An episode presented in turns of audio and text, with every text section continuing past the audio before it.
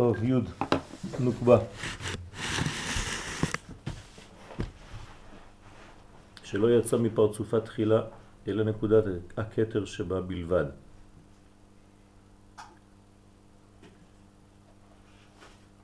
כל דבר שנברא לא נברא בבת אחת.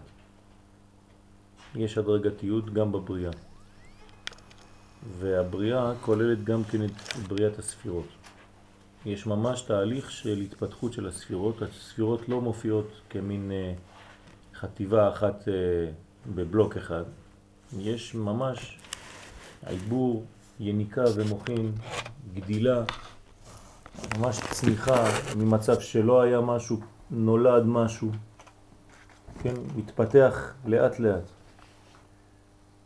ראוי להבין למה לא יצא מכל פרצוף הנוקבה בעולם התוהו אלא נקודה אחת בלבד. עולם התוהו זה העולם של, שלפני העולם התיקון. שם יש אורות גדולים מאוד. וכשהמלכות נברתה, כן, נבראה בעולם התוהו, הפרצוף שלה לא יצא בשלמות. הוא יצא כנקודה בהתחלה. וזה צריך להבין את הרעיון שהמלכות, ממש מלכות השם בעולם, גם כן לא תופיע בבת אחת. היא תופיע בהדרגתיות. דהיינו נקודת הקטר שבה. איזה חלק יוצא? נקודת הקטר שבמלכות. כלומר החלק העליון שבה. ואילו התשע ספירות התחתונות שלה שהם עיקר פרצופה יצאו כלולים תחילה בתשע ספירות דזה בסוד נקודת המלכות שבכל אחד מהם. החלק הכי חשוב במלכות זה התשע ספירות תחתונות. למה לא הכתר? בגלל שהביטוי של המלכות זה דווקא החלק התחתון שבה. כל המלכויות. אז אה, כל המלכויות. ובגלל שהמלכות, הביטוי שלה, העצמות של המלכות, זה דווקא מה שאנחנו רוצים ממנה, זאת אומרת החלק המגולה, החלק שמגלה, החלק של הביטוי, של היציאה מהכוח אל הפועל, לכן דווקא החלקים התחתונים, התשע ספירות שבה, הן המעניינים אותנו, במרכאות. אמנם יצא הקטר של הראשון, ולא יצאו הנקודות התחתונות. אז איפה הם היו הנקודות התחתונות? הם היו כלולים עדיין בתשע ספירות של זה, כן? של החלק, חלק הזכר. זאת אומרת, אם תיקח למשל את זה ותיקח את החסד שבו, המלכות של החסד אז זה היה החלק של התשע שש, תשע ספירות של המלכות ההיא, הראשונה המקורית. אז איפה המלכות של ה... יש בעולם. בעולם הנקודים, כן? נתייחס למה שהוא אומר. בעולם התוהו יש מלכות, המלכות יוצאת. עכשיו, המלכות כשהיא יוצאת, יוצא רק הקטר שבה, בעולם התוהו. כשאנחנו מדברים קטר שבה, זאת אומרת שיש לי פה מלכות ויש לי קטר, ואין לי את הספירות התחתונות של המלכות. כלומר, חוכמה, בינה, תת, חסד, גבורה, תפארת, נצח, עוד, יסוד, מלכות. כל זה עדיין לא יצא. איפה זה בינתיים? בזעיר אנפין, כן, שהוא למעלה ממנה, אני חושב אותו שלא תתבלבלו,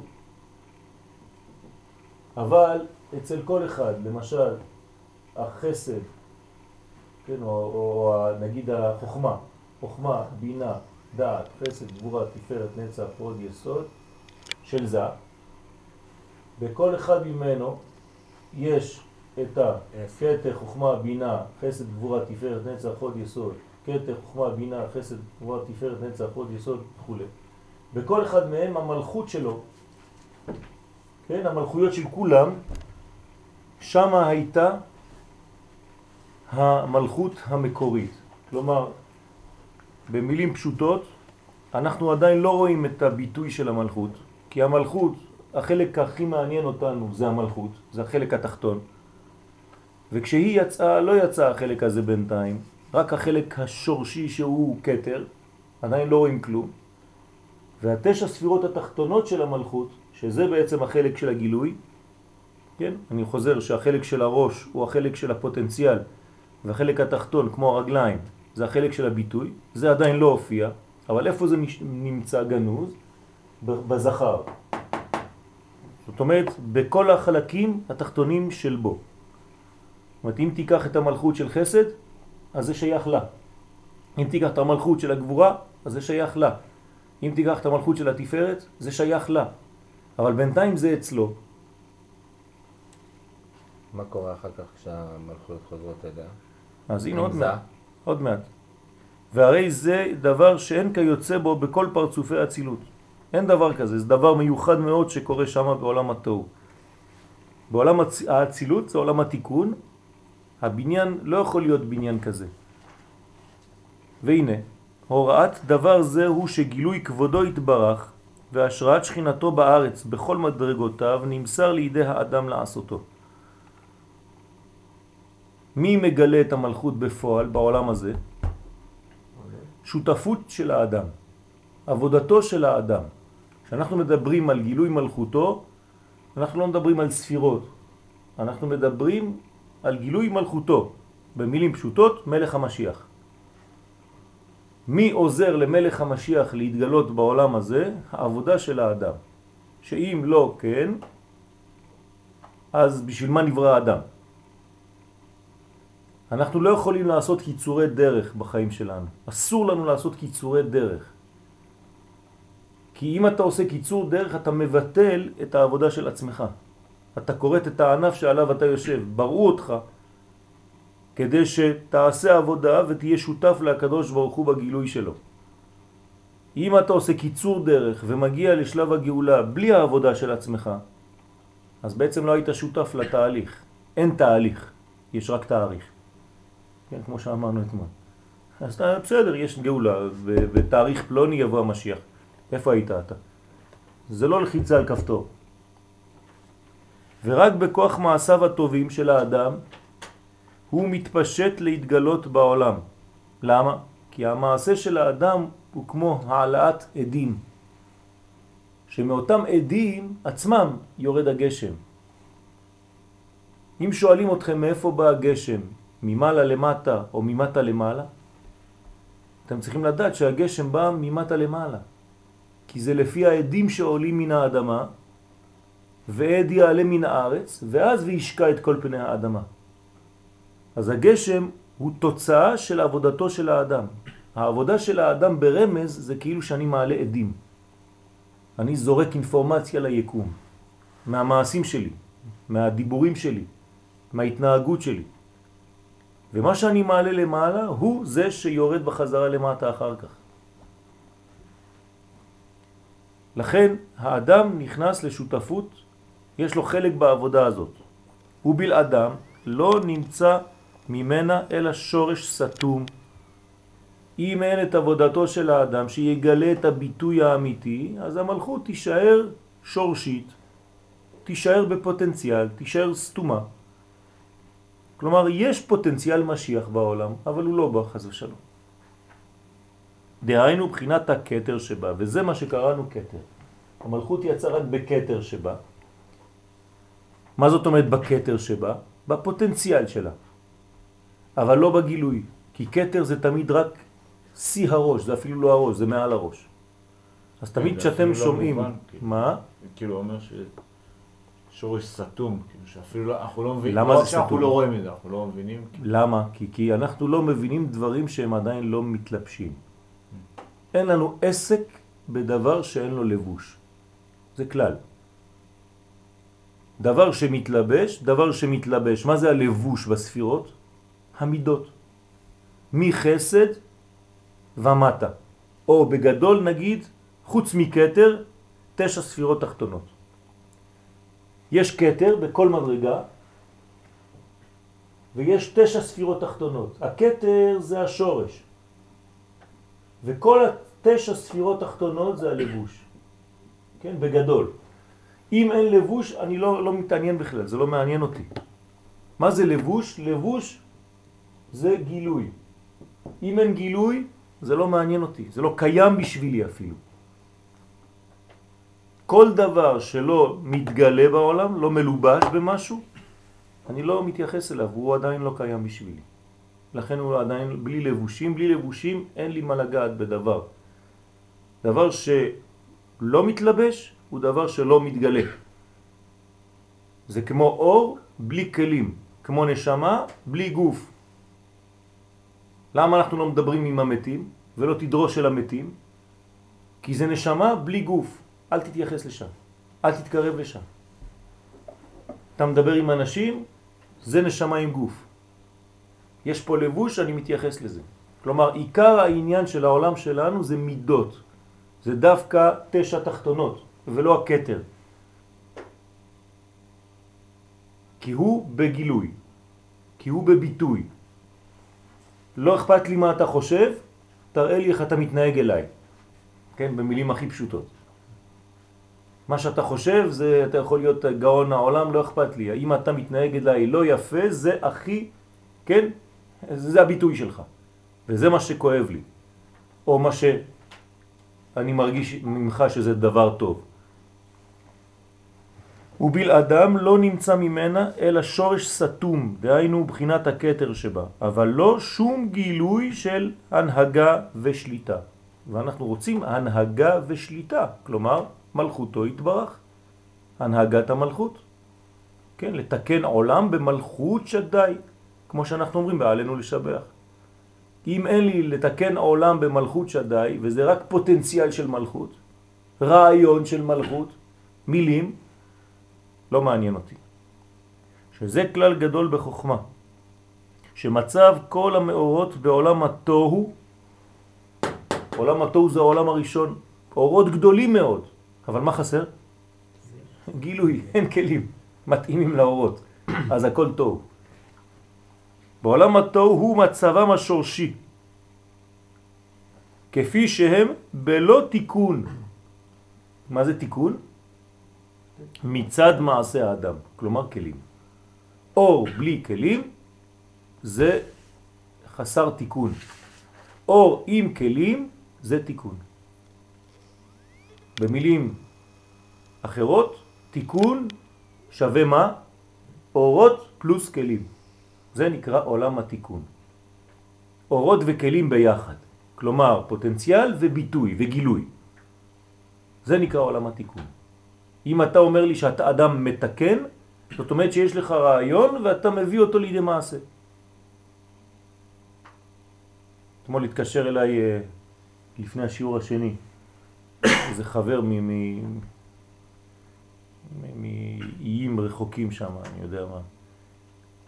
אז הוא מתחיל לפקוד בטלפון, הוא אומר לי שהוא פספס את אה, ספירת העומר. הוא לא ספר יום אחד, התבלבל, ספר יום במקום יום אחר. מחילה. כן, רוז'ה. כן, אנחנו בספרייה. אז הוא אומר לי שהוא פספס. אז אני שואל אותו איזה יום פספסת? אז הוא אומר לי את היום שהוא פספס. אז אני עושה, אז אני עושה חשבון איתו ואני אומר לו, אתה יודע מה זה אומר. או שאתה בוכה על העניין הזה ואתה אומר, טוב, פספסתי. הוא אומר לי, אין לי חשק בכלל להמשיך לספור. כי מבחינתי לספור בלי ברכה זה כבר לא לספור. כן, הוא התייאש כזה. אז אמרתי לו, תיקח את זה מהצד הטוב, הקדוש ברוך הוא מראה לך מה התיקון שלך. כי היום שפספסת זה ממש עניין בשבילך. אז הוא אומר לי, מה? אז הסברתי לו. אז הוא אומר לו, וואלה, זה החיים שלי. זה באמת זה. אני לא עושה ככה, ואני בדיוק מה ש... שאמרתי לו. זה לא שניחשתי איזה משהו, זה פשוט מה שקורה. אם פספסת מדרגה כזאת, ספירה כזאת, ביטוי כזה, זה אומר, כן, תעשה עבודה בעניין הזה. חסר לך שם. אז הדגשתי לו את החיסרון, ואז הוא אומר, הבנתי, זה, זה, זה הכוח שאני עליו צריך לעבוד עכשיו. למה? כי כשיש אורות ואין כלים, אין ביטוי, אצלו זה היה בדיוק, העניין, חסר לו את החלק התחתון, הלכה למעשה, אז יש חיסרון גדול. אז בעולם התוהו מצבם השורשי כפי שהם בלא תיקון מצד מעשה האדם, ובעולם התוהו אין, אין עדיין אדם, אין עדיין מעשים, אין עדיין לבושים. ונמצא אם כן שהשלמת הנוגבה בתשע ספירות מסתרה דזה הוא תיקון התלוי במעשה האדם. לכן כתוב בספר בראשית, והאדם עין, כן? אם האדם עין, אז מה קורה? אז אין ביטוי, אז אין גשם, אז אין לעבודת האדמה. זה רמז למלכות. בשביל מה נברא האדם בעולם הזה? כדי לעשות את העבודה הזאת בדיוק. ואם הוא לא עושה את העבודה הזאת, אז הוא עובד ליד, כן? הוא ליד העניין. אך תולדת המצב הסתום הזה של הנוקבה בעולם ההוא, בעולם, סליחה, הוא, היות האדם תלוי בכל דרכי הטבע ומשועבד להם בסוד אחור, כן? למעשה, בראשית שדרשו חז"ל. זאת אומרת, הביטוי לזה, לכל מה שאמרנו, של המצב הסתום הזה, של הנוקבה, זה בגלל שהאדם תלוי בדרכי הטבע ומשועבד להם. וכשהוא לא עושה את העבודה שלו, אז הדברים נשארים בכוח ולא בפועל. זה לא מדבר רק על הספירות, זה מדבר על כל אחד ואחד מאיתנו. כן? כל אחד, אה, זה סוד בשבילי נברא העולם. כל אדם חייב לומר בשבילי נברא העולם. לא בשבילי עבורי, אלא בשבילי, דרכי, בשביל שלי. הקדוש ברוך הוא בורא את העולם בשביל שלי, דרכי. כלומר, אם אני לא עושה את הפעולה, אם הצינור שלי, אם השביל שלי סתום, אז העולם לא יכול להתגלות במלואו. כי השביל שלי לא עושה את העבודה, חס ושלום. אז אני צריך לתקן את השביל, כי בשבילי נברא העולם. אז זה זורם, זורם דרכי. אז אני צריך לפתוח את השביל. צריך לפתוח את כל מה שסתום, ואז הגילוי האלוקי מתגלה בעולם, ואני עכשיו הופך להיות שותף לזה. כמו שאמרנו בשיעור, כן? נעשה אדם נאמר בעבורך. נעשה אדם בלשון רבים, קדוש ברוך הוא מדבר עם האדם הראשון, והוא אומר לו בלשון רבים נעשה אדם. מה זה נעשה אדם? אעשה אדם. קדוש ברוך הוא לבד. אלא נעשה אדם, אני ואתה, אדם הראשון, הקדוש ברוך הוא ואתה, שנינו נעשה אותך. כלומר, אתה תעזור לי לעשות אותך. אני רוצה לשתף אותך בעשייתך שלך. אמנם אני עושה אותך, אבל אני משתף אותך בעשייה. זאת אומרת, אתה תהיה שותף לבניין העצמי שלך. ואם אתה מצליח, אז זה ברוך השם השגת את השיא. וכתוב באותו פזמון, אותו מזמור של רבי שמעון בר יוחאי, עליו השלום, נעשה אדם נאמר בעבורך. מי הצליח לעשות דבר כזה? להיות שותף אמיתי בבריאה, שהוא והקדוש ברוך הוא עשו אותו? רבי שמעון בר יוחאי. כשנגיע למדרגה כזאת של עשייה אמיתית, כן, שיורדת עד למדרגות התחתונות, כמו שאנחנו רואים בפועל, כל ילד קטן בן חמש לא הולך להביא קרשים. זה המדרגות התחתונות, זה הרמז לזה בעולם שלנו. ועד המקובלים הכי גדולים, כן, כולם נהנים מאותו חג. אחד בגלל שהוא מדליק מדורה והשני בגלל שהוא לומד אה, פנימיות התורה. שייך לכולם, יפה מאוד, כוח משיחי, זה עשייה. אם אתה מדבר רק לחוג שלך, לחבר'ה שלך, כן? לחוג המצומצם ואין לך דיבור שכולל, אתה יוצא מהחדר הזה, אף אחד כבר לא מבין אותך, אז זה לא, זה לא עבודה. כן? העבודה צריכה להיות עבודה כללית שנוגעת לכל המדרגות, לא חשוב מי. יבוא ילד בן ארבע, יקבל משהו. יבוא מקובל גדול, יקבל גם הוא משהו. זה דיבור משותף, זה דיבור אלוהי. כי האלוה מתגלה תמיד בנקודת האמצע, לא לשכוח. נקודת האמצע היא משותפת לכולם, שווה לכולם באותו מרחק לכולם. כלומר, כל אחד יכול לקבל ולחשוב שהרב מדבר אליו, בדיוק אליו. וזה שיעור שהוא שיעור טוב, שכל אחד צריך לבוא בסוף השיעור ולהגיד לרב דיברת עליי, נכון? כמו שהקדוש ברוך הוא, אנחנו צריכים להרגיש שהוא מדבר אליי, בשבילי נברא העולם, נכון? הקדוש ברוך הוא מלך נכון. אז מה, אתה מטפל רק בי? כן, עכשיו כן. אבל גם הוא יגיד אותו דבר, וגם הוא יגיד אותו דבר, וגם הוא יגיד אותו דבר, וכולם ירגישו שהקדוש ברוך הוא ברא את העולם בשבילו. למה? למה כל אחד ירגיש את זה? כי הדיבור הזה הוא שווה לכולם, כי הדיבור הזה הוא אמיתי.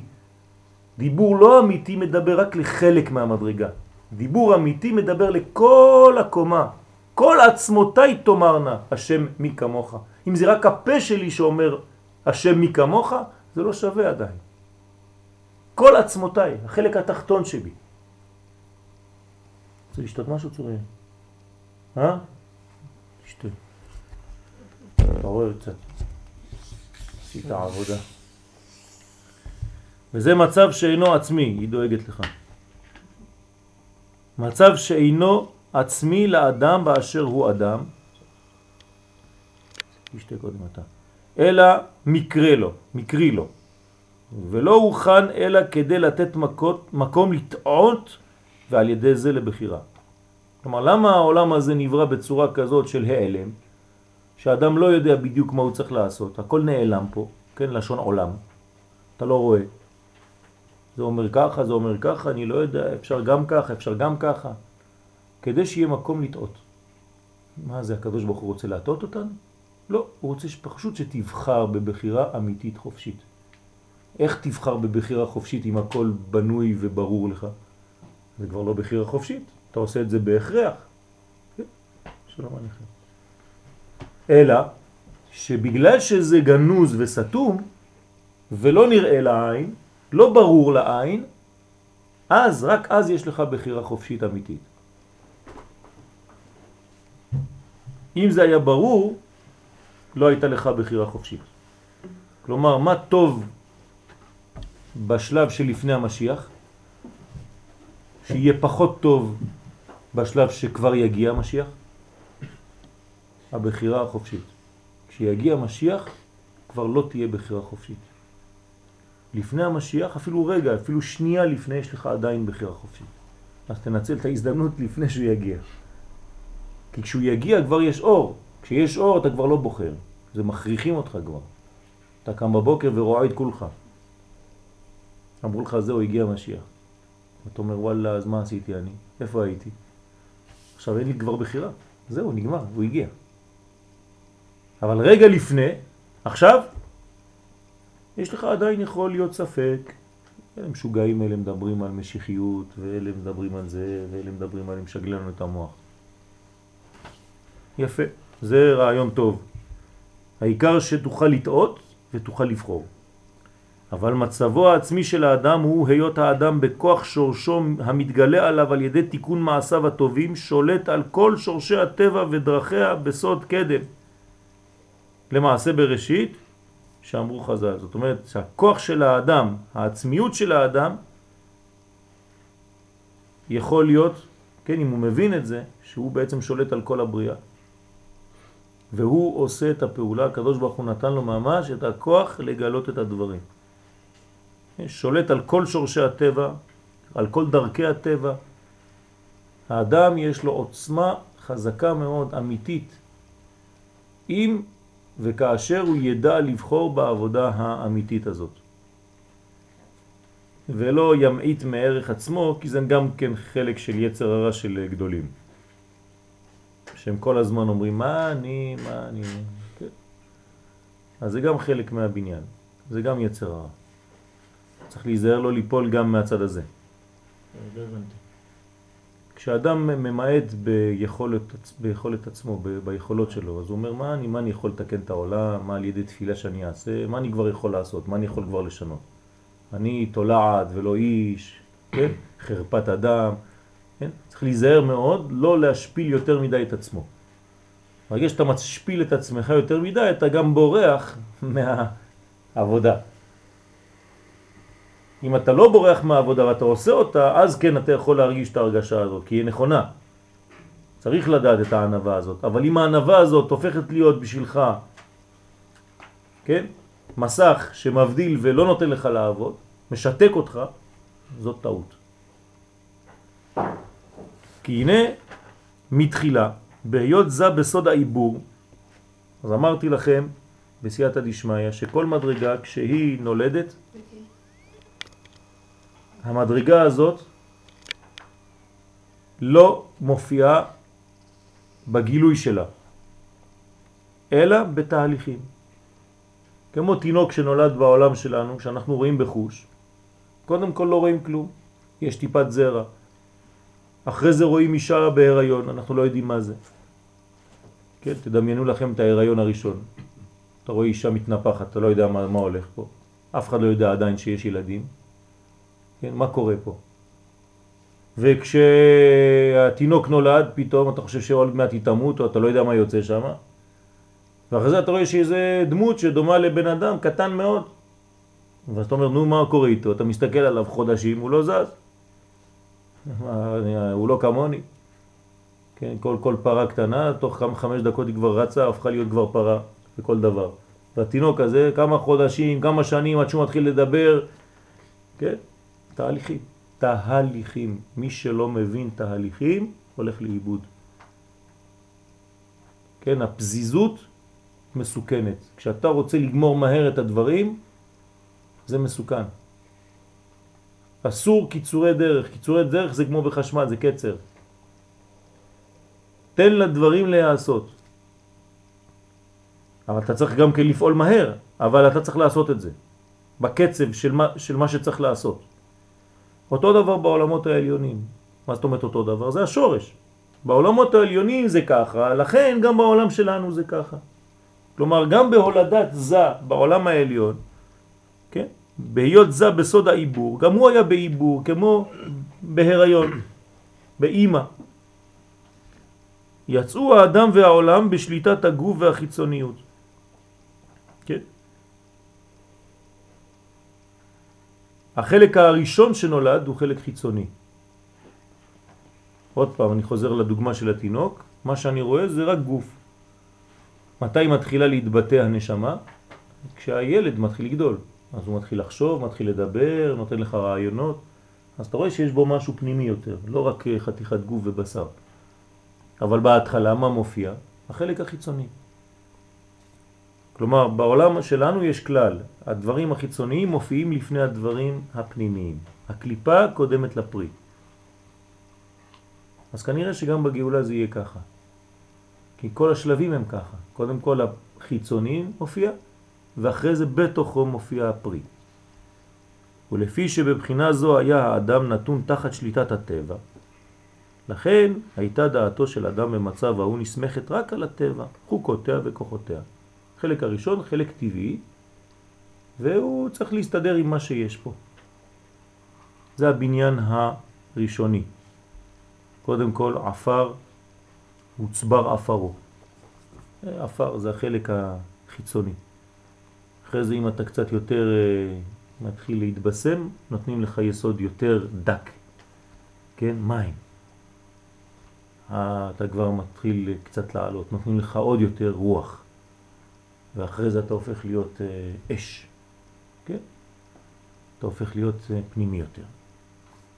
ואומנם, עבודת האדם היא להתנתק מתחת קשרי הטבע, לא לברוח, רק להתנתק מהקשרים, אלה שחוסמים אותו, שלא נותנים לו לראות, כי טבע מלשון טבוע גם, כן, מטביע אותך, אל תלך לאיבוד, אל תטבע בים הטבע.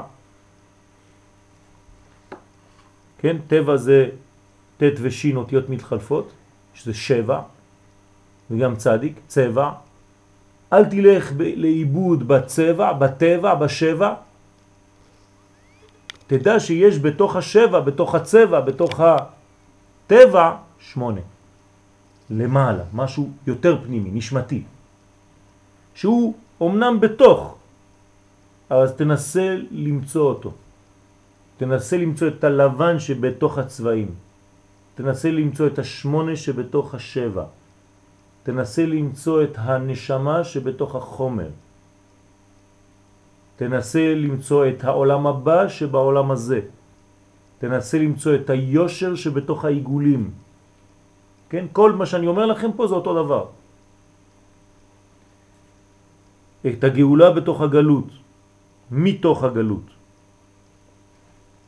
אז צריך להתנתק מהקשרים של הטבע שנקשר בהם מראשית עניינו, שככל שילך האדם בדרכי התורה ויסקיל באמיתה, יברר הניצוצות שנפלו אל תוך הקליפות. בשביל מה התורה מדריכה אותנו? אדם שהולך בדרך התורה, הולך בדרך הפנס האמיתי, שמאיר לו את הדרך. ואז הוא מברר את הניצוצות, הוא עושה עבודה של בירורים, כאן לא, כאן כן, כאן לא, כאן כן. ואז הוא מוציא, מוציא את כל מה שהיה בפוטנציאל ומגלה אותו החוצה. שעל ידם הקליפות מתחזקות לאחוז עיני האדם ולהראותו כאילו שורשי הגוף והטבע הם שורשיו האמיתיים. אז מה יעשו כל הקליפות? כל, הח... כל החיים זה רק להראות לאדם, לנסות להטעות אותו, כדי שתהיה לו בחירה חופשית כל רגע, ואז מראים לו כאילו החלק החיצוני, המופיע לעין, בחוץ, הוא העיקרי. ואז האדם יכול להתבלבל כל החיים שלו, כי הוא נכנס לטבע, הוא התבלבל בצבעים. הוא הלך לפרטים. הוא נכנס ישירות אל תוך הפרטים והלך לאיבוד. וגם בתורה זה יכול להיות אותו דבר. אם האדם לא יודע ללמוד, הוא מיד נכנס אל תוך הפרטים, הוא הולך לאיבוד בתוך ריבוי של אין סוף אינפורמציות. כי אין לו סדר כללי. לכן, חז ושלום כאילו שורש הגוף והטבע הם שורשיו האמיתיים שהוא נתון תחתיהם בהכרח. אז אמנם זה החלק הראשון, אבל צריך לדעת מיד לגדול ולעבור את החלק הזה, לא להישאר בחלק הגופני הראשוני. והנה כאשר יתבררו הניצוצות בכוח מעשיו הטובים, ממילא תתמעט שליטת הסיטרא אחרא להחשיך עיני האדם בשקריו. כן, מה זה, מה זה החושך? אם אני שואל אותך, תעשה לי חושך, אתה יכול לעשות לי חושך? למה אי אפשר לעשות חושך? כי זה לא מציאות. פשוט מאוד. אין דבר כזה. אז מה תעשה? אם אני באמת רוצה שתעשה לי חושך? אתה רק תכסה או תכבה את האור, נכון? תסתיר את האור. זאת אומרת שהמציאות היחידית שנשארת בעולם, ושתמיד הייתה ושתמיד תהיה, זה רק אור. אין משהו אחר. אז מה זה הרע? זה רק מיעוט של אור, או תגבורת של אור, וזה פחות רע. אז באמת מה יש בעולם הזה? פחות רע או יותר רע? זה מה שיש. אין דבר כזה רע. אז למה אנחנו אומרים רע? כי באמת כשהטוב מתמעט באמת, אז זה מופיע ממש מציאות ש שאתה קורא לה בשם כבר. אבל זה רק מיעוט. לא לשכוח את אותו עניין שחוזר לנו בשנה, כן? כשנכנס אב ממעטין בשמחה, כשנכנס אדר מרבים בשמחה. זאת אומרת שיש רק שמחה. אבל מיעוט שמחה או יתר שמחה, לא כתוב כשנכנס אב תתחיל להתאבל. תמעיט בשמחה. יש לך רק דבר אחד בעולם, שמחה. יש לך רק דבר אחד בעולם, אור. פחות אור זה הופך להיות חושך. יותר אור זה אור. אז אל תתבלבל ותיכנס לשקרים. להחשיך את העיניים, כי אתה במקום לגדל, כן, להרבות את האור, אתה מחשיך אותו. עכשיו ברגע שאתה אדם גורם לאור יותר להתמעט, אז זה שולט בך כל מיני דברים רעים חז ושלום. וישוב השלטון לידי השכינה, כן, לאור, בכוח הניצוצות שהאדם מברר וכולל במקורם דקדושה. אז העבודה של האדם זה לגלות את כל הניצוצות של האור ולדעת שהכל אור, ולחזור ולהוציא משם את כל האופטימיות ואת כל החיים, ולא ליפול למלכודת של החושך. כי זה מידה כנגד מידה. בסוד אתם עשיתוני חטיבה אחת בעולם הזה, אף אני אעשה אתכם חטיבה אחת. כלומר, בגלל שאנחנו מייחדים את הקדוש ברוך הוא, עושים אותו חטיבה אחת, ואומרנו שמה ישראל השם אלוהינו השם אחד, אז גם הוא אומר לנו, ומי כעמך כישראל גוי אחד. זה השמה ישראל של הקדוש ברוך הוא, כן? ומי כעמך ישראל גוי אחד בארץ. אז הוא גם כן אומר קריאת שמה. אנחנו אומרים שמה ישראל השם אלוהינו השם אחד, והוא אומר שמה השם ישראל עם אחד. אנחנו עושים אותו אחד, מגלים את אחדותו והוא מגלה את אחדותנו. כן? אז אחד מתחבר עם אחד, זה אותו סוג. אנחנו מאותה רמה. אנחנו לא יכולים ללכת להתחתן עם כפרי. למה? כי אנחנו גדלנו במלכות. אנחנו בנים של מלך. זה כמו אישה בת שגדלה אצל המלך, אז כל פעם שהיא תלך אצל הכפרי והוא ייתן לה דברים פשוטים, היא תגיד, אני לא רגילה לזה.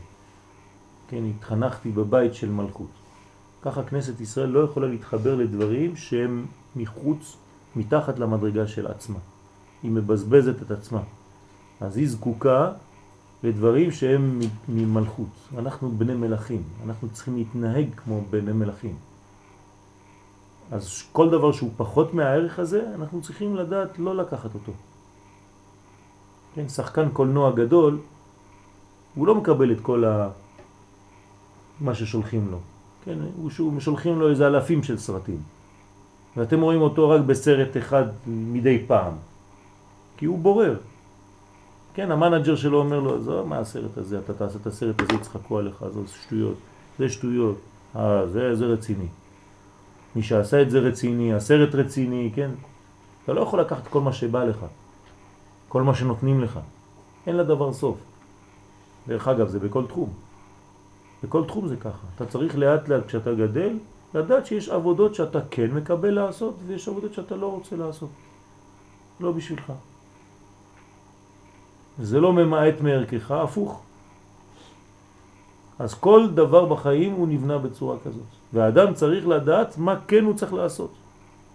מה שאנחנו באמת צריכים לעשות זה הדבר, כן, לגלות את אחדותו. מה זאת אומרת לגלות את אחדותו? זה סתם מילים באוויר, מה זה אומר?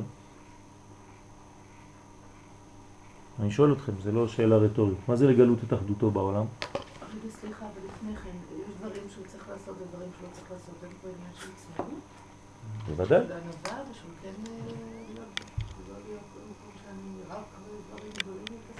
זה לא אומר שזה דברים גדולים, זה דברים שזה דברים חשובים. לא אמרתי שזה דברים גדולים, מה זה דברים גדולים? מה שעושה את העבודה, שמקרב ועושה את העניין האלוהי יותר גלוי, את זה אני עושה. מה שלא עושה, כן, את הגילוי של הפן האלוהי, אני לא צריך לעשות. למה שאני בזבז זמן עם דברים שלא מגלים את האלוקות?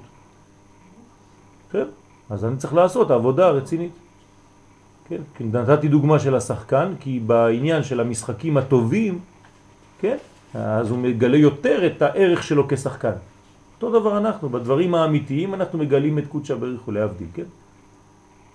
בעולם הזה. אז אל, אל תתעסק בדברים שלא מגלים אותו. תתעסק בדברים שמגלים אותו יותר. אז מה, מה זה אומר? מה זה אומר לעשות אותו, לגלות, כן, את אחדותו?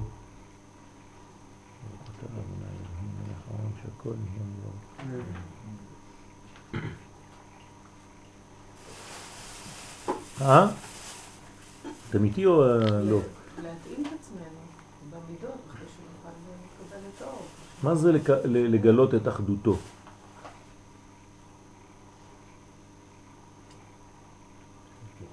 להבין שיש רק מנהיג אחד, שאין שתי רשויות. כשנבין שהעולם הזה, אפילו החומר, מלא באנרגיה אלוקית כמו האדם, אז נגלה שהשם אחד. זה נקרא אחדות השם. אחדות השם זה גילויו בכל מדרגה ומדרגה בחיים. זה נקרא אחדות השם. לא להגיד שיש כוחות האופל וכוחות האור, כן, כמו ה... היפנים האלה בסרטים המצוירים. וכל החיים שלהם זה מלחמות נגד כוחות האור, נגד כוחות האופל. כן? אין רשות בפני עצמה של רע, אין דבר כזה. כן? הקדוש ברוך הוא שולט על הכל, ומלכותו בכל משלה. זה נקרא אחדותו, זה אנחנו צריכים לגלות. שכשם שאדם מברר הניצוצות מאחיזת הקליפות ויניקתם מהם וכוללם בשורשם, רוצה לומר בשכינה, כל ניצוץ אור קטן בעולם, כן? אני מברך עכשיו ברכה, מה עשיתי? החזרתי את החומר הזה, המאוד גשמי, למדרגותו העליונה. הדבקתי את זה בשכינה, זאת אומרת גיליתי את האחד האלוהי שנמצא אפילו בחומר הזה. זה נקרא גילוי אחדותו. כן, הקדוש ברוך הוא לאומתו מניח את כל עסקיו במרכאות, כן? יש לו גם עסקים. הוא עוזב את הכל, שעסק בהם ביות זה בפירודה בסוד רשות הרבים, שאז ספירותיו של זה הם מקורות הטבע, כן? מה זה הטבע? זה, זה, זה כל הספירות, כן? חסד, גבורה, תפארת, נצח, עוד יסוד ומלכות. כל זה זה הטבע. שנראה היותם עומדים בזכות עצמם, זה כאילו כל ספירה עומדת בפני עצמה, ואינו מתעסק אלא בשכלולם של ישראל. גם כן מגלה את החטיבה העצמותית, האחדותית של עם ישראל. אתם יודעים שזה עבודה רצינית מאוד. זה לא רק הקדוש ברוך הוא צריך לעשות את זה. גם אנחנו. אם אנחנו לא יודעים שאנחנו אומה אחדותית אחת, וכל אחד עושה את העניינים הפרטיים שלו בתורה, כן? אנחנו ממש ליד הסיפור. כן? זה מה שאנחנו צריכים לגלות. כי הרי אם אנחנו רוצים לגלות את אחדות השם, אחדות השם עוברת דרך מה? דרך האומה הישראלית, נכון? ואם אני לא מגלה שהאומה הישראלית היא אחת, איך אני אגלה את אחדותו התברך? בריבוי פרטים? על ידי שאני מתעסק בנקודות נקודות בלי לדעת שיש אחדות אחת כוללת? לכן צריך מאוד להיזהר איך לומדים אפילו תורה. מן הכלל אל הפרטים, ולא מן הפרטים אל הכלל. כן? החלק הזה מן הפרט אל הכלל הוא חלק שני. כלל הוא פרט הוא כלל.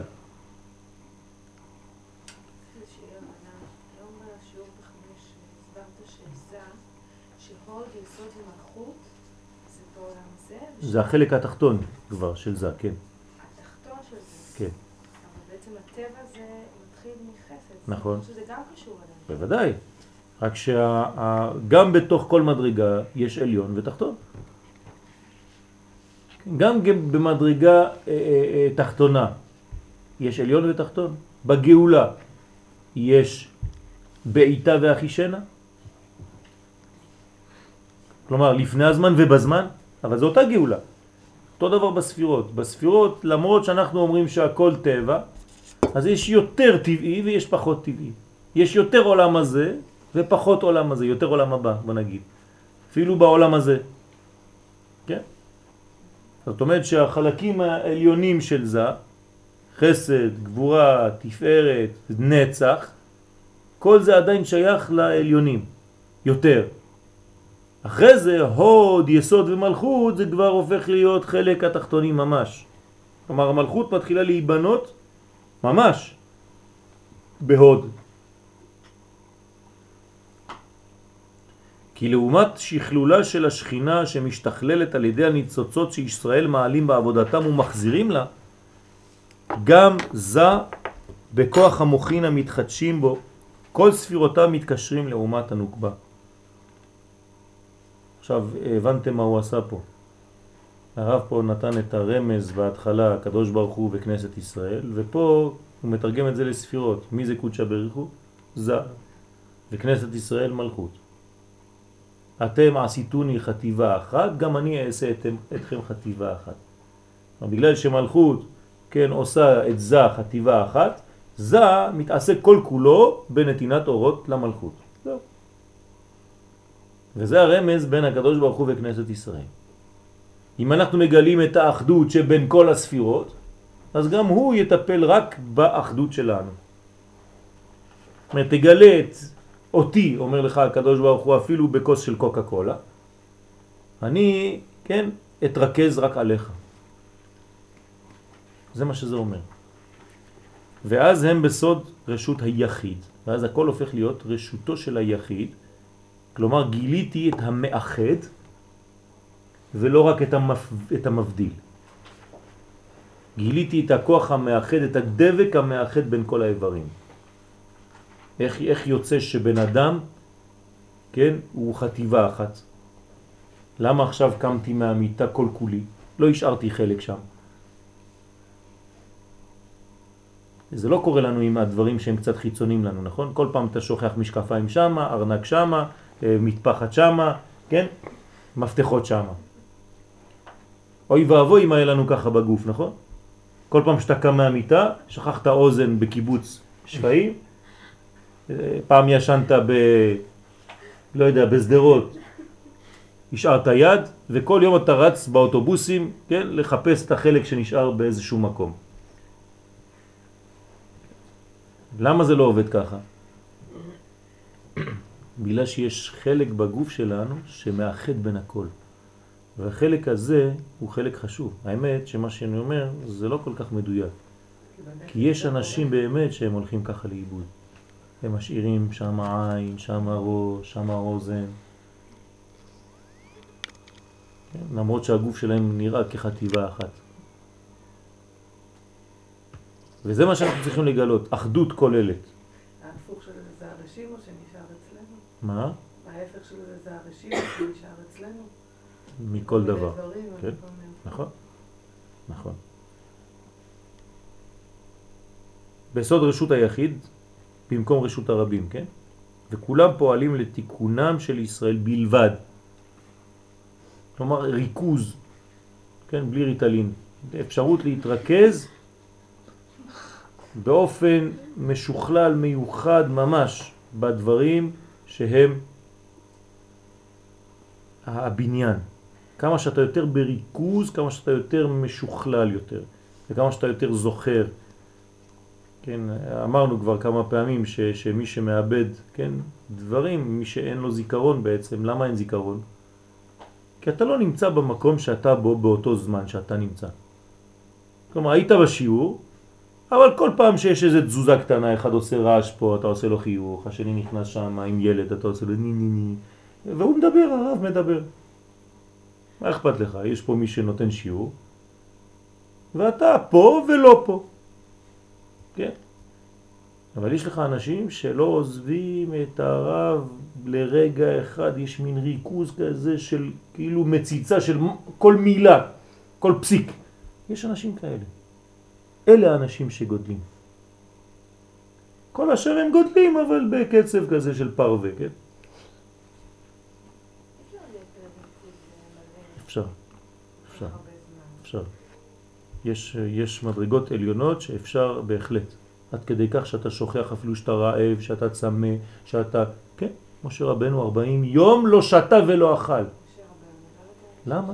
אפשר. לא, למה משה רבנו? יש, אה, לדוגמה, אה, זה צייר, אה, יש צייר, נראה לי טוביה משהו, מחברון. הוא ממש. מתאר את זה ש... טוביה ש- צפיר. לא. משנה, שהוא... טוביה הזקן, כשהוא. מצייר, כשהוא מצייר אה, ציור, כמה ימים הוא לא אוכל, מרוב שהוא נכון. בעניין. בוודאי. מי שמתרכז שוכח מהדברים החיצוניים במרכאות, כן? יש אנשים שמסוגלים לזה. לא להגיד אה, משה רבנו, משה רבנו. זה לא נכון. כן? אם משה רבנו הגיע, זאת אומרת שהקדוש ברוך הוא ברא אדם עם אפשרות כזאת. אומרת שהאדם, יש לו את האפשרות הזאת להיות משה. לא כולם ישיגו, אבל אפשר להתקרב. גם גם אהרון לא, לא השיג מה שאמר משה, אבל הקדוש ברוך הוא יודע את זה, הוא אומר לו, ואתה אקרב אליך את אהרון אחיך. שיתקרב, הוא לא יהיה כמוך, אבל לפחות יתקרב למשהו שדומה. כן? אפשר להתקרב. לפחות להיות עצמנו. כן, כמו שאמר רבי זושה, לא יבקשו ממך למה לא היית משה, אבל יבקשו ממני למה לא הייתי יואל. אז לפחות יואל אני כן יכול להשיג, נכון? אז זה הריכוז המקסימלי שלי. אז אפשר בהחלט, כן, לעשות את הדברים באופן שממש אתה כל כולך בעניין הזה. ותאמינו לי שאדם שפועל בצורה כזאת לא שוכח כלום. כלום. כלומר, איפה שאתה, אתה. אתה הולך לבית עכשיו, פותח, אתה רואה בדיוק מה אתה עושה. אתה פותח כי אתה פה. אתה פותח את הדלת, אתה מניח את המפתח פה ואתה יודע שהמפתח עכשיו פה. תאמינו לי שאתה לא שוכח כלום. אבל אם אתה פותח, זורק את זה כי יש לך טלפון, אתה רץ לטלפון, פותח, אחר כך אתה מחפש איפה המפתח, גם הטלפון כבר בכיס שלך, אתה כבר לא יודע איפה הוא נמצא, אתה מסתובב בבית. למה? כי אתה עושה פעולות כמו, מכונה, ואתה לא יודע איפה הדברים. כי אתה לא שם לב לכל דבר ודבר שאתה עושה. אבל אם אתה נמצא בכל דבר שאתה עושה במלוא המציאות כן, שלך, כשאתה אוכל, אתה רק באוכל, וכך אומרים חז"ל להיות. במאה אחוז בריכוז במה שאתה עושה עכשיו, ולא, כן, להסתכל, אתה רואה טלוויזיה, בולע משהו, לא יודע מה, בסוף אתה בולע גם את הלורד במקום מה זה. אתה אומר, וואי, כן. יש דברים כאלה. אם אתה לא מסתכל לאן שאתה נוסע, אתה נוסע לאן שאתה מסתכל. כן. ממש, אני, אני למשל, אני יודע, קוראים לי דברים כאלה, אני עם המכחול שלי, כן, באמצע העבודה, ואני שותה תה או כוס מים, ובמקום להכניס את המכחול לכוס, אני מכניס אותה לתה. כן. אז למה קוראים דברים כאלה? כשאתה אתה, אתה פה, אתה כל כולך שם, אז התה כבר לא קיים בכלל. עד שבכלל אתה לא שותה אותו, אז אפילו הרבבת הרבה פעמים בציורים תה ולא ידעת בכלל. זה מציאות באמת.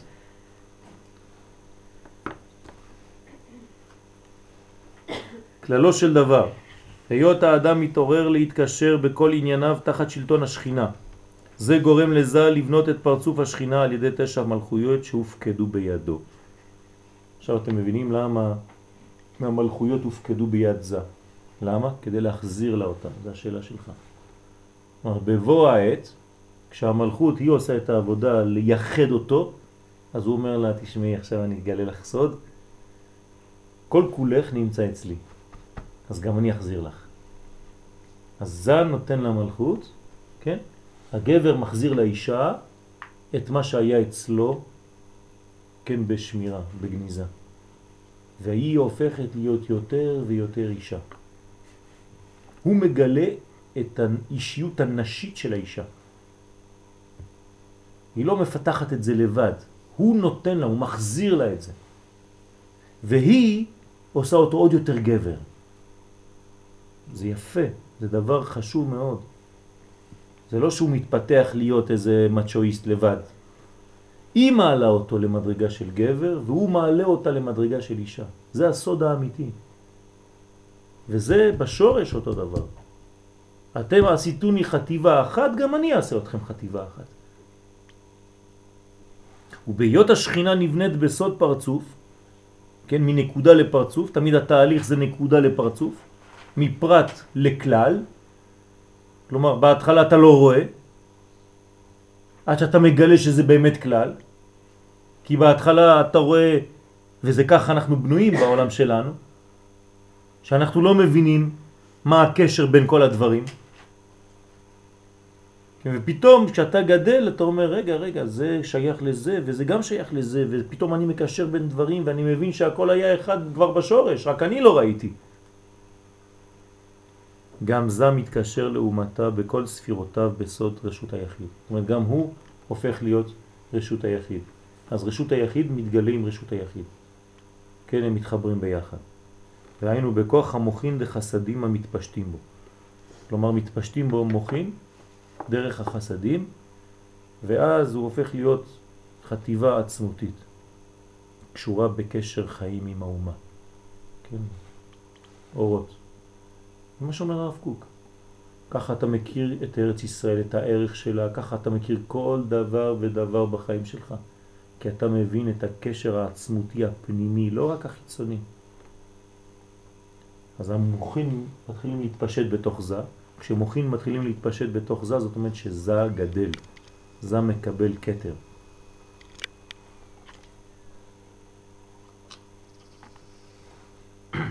וזה סוד עזיבת כל עסקיו יתברך.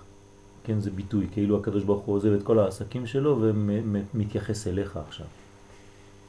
איזה כיף זה שאתה מתקשר למישהו והוא תמיד פנוי רק בשבילך, כאילו.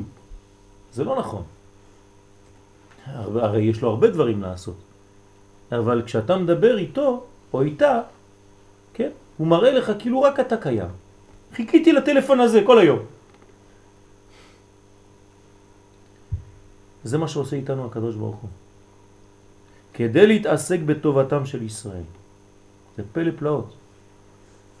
שבראשונה ביות ספירותיו של זה בסוד רשות הרבים, כביכול עסקים רבים, כן? רשות הרבים, טלפונים וזה וזה, כן? אתה אחד מהקבוצה, אז אל תחכה בתור. היו לו לכמה צדדים, אז הוא, כן, אין לו זמן בשבילך.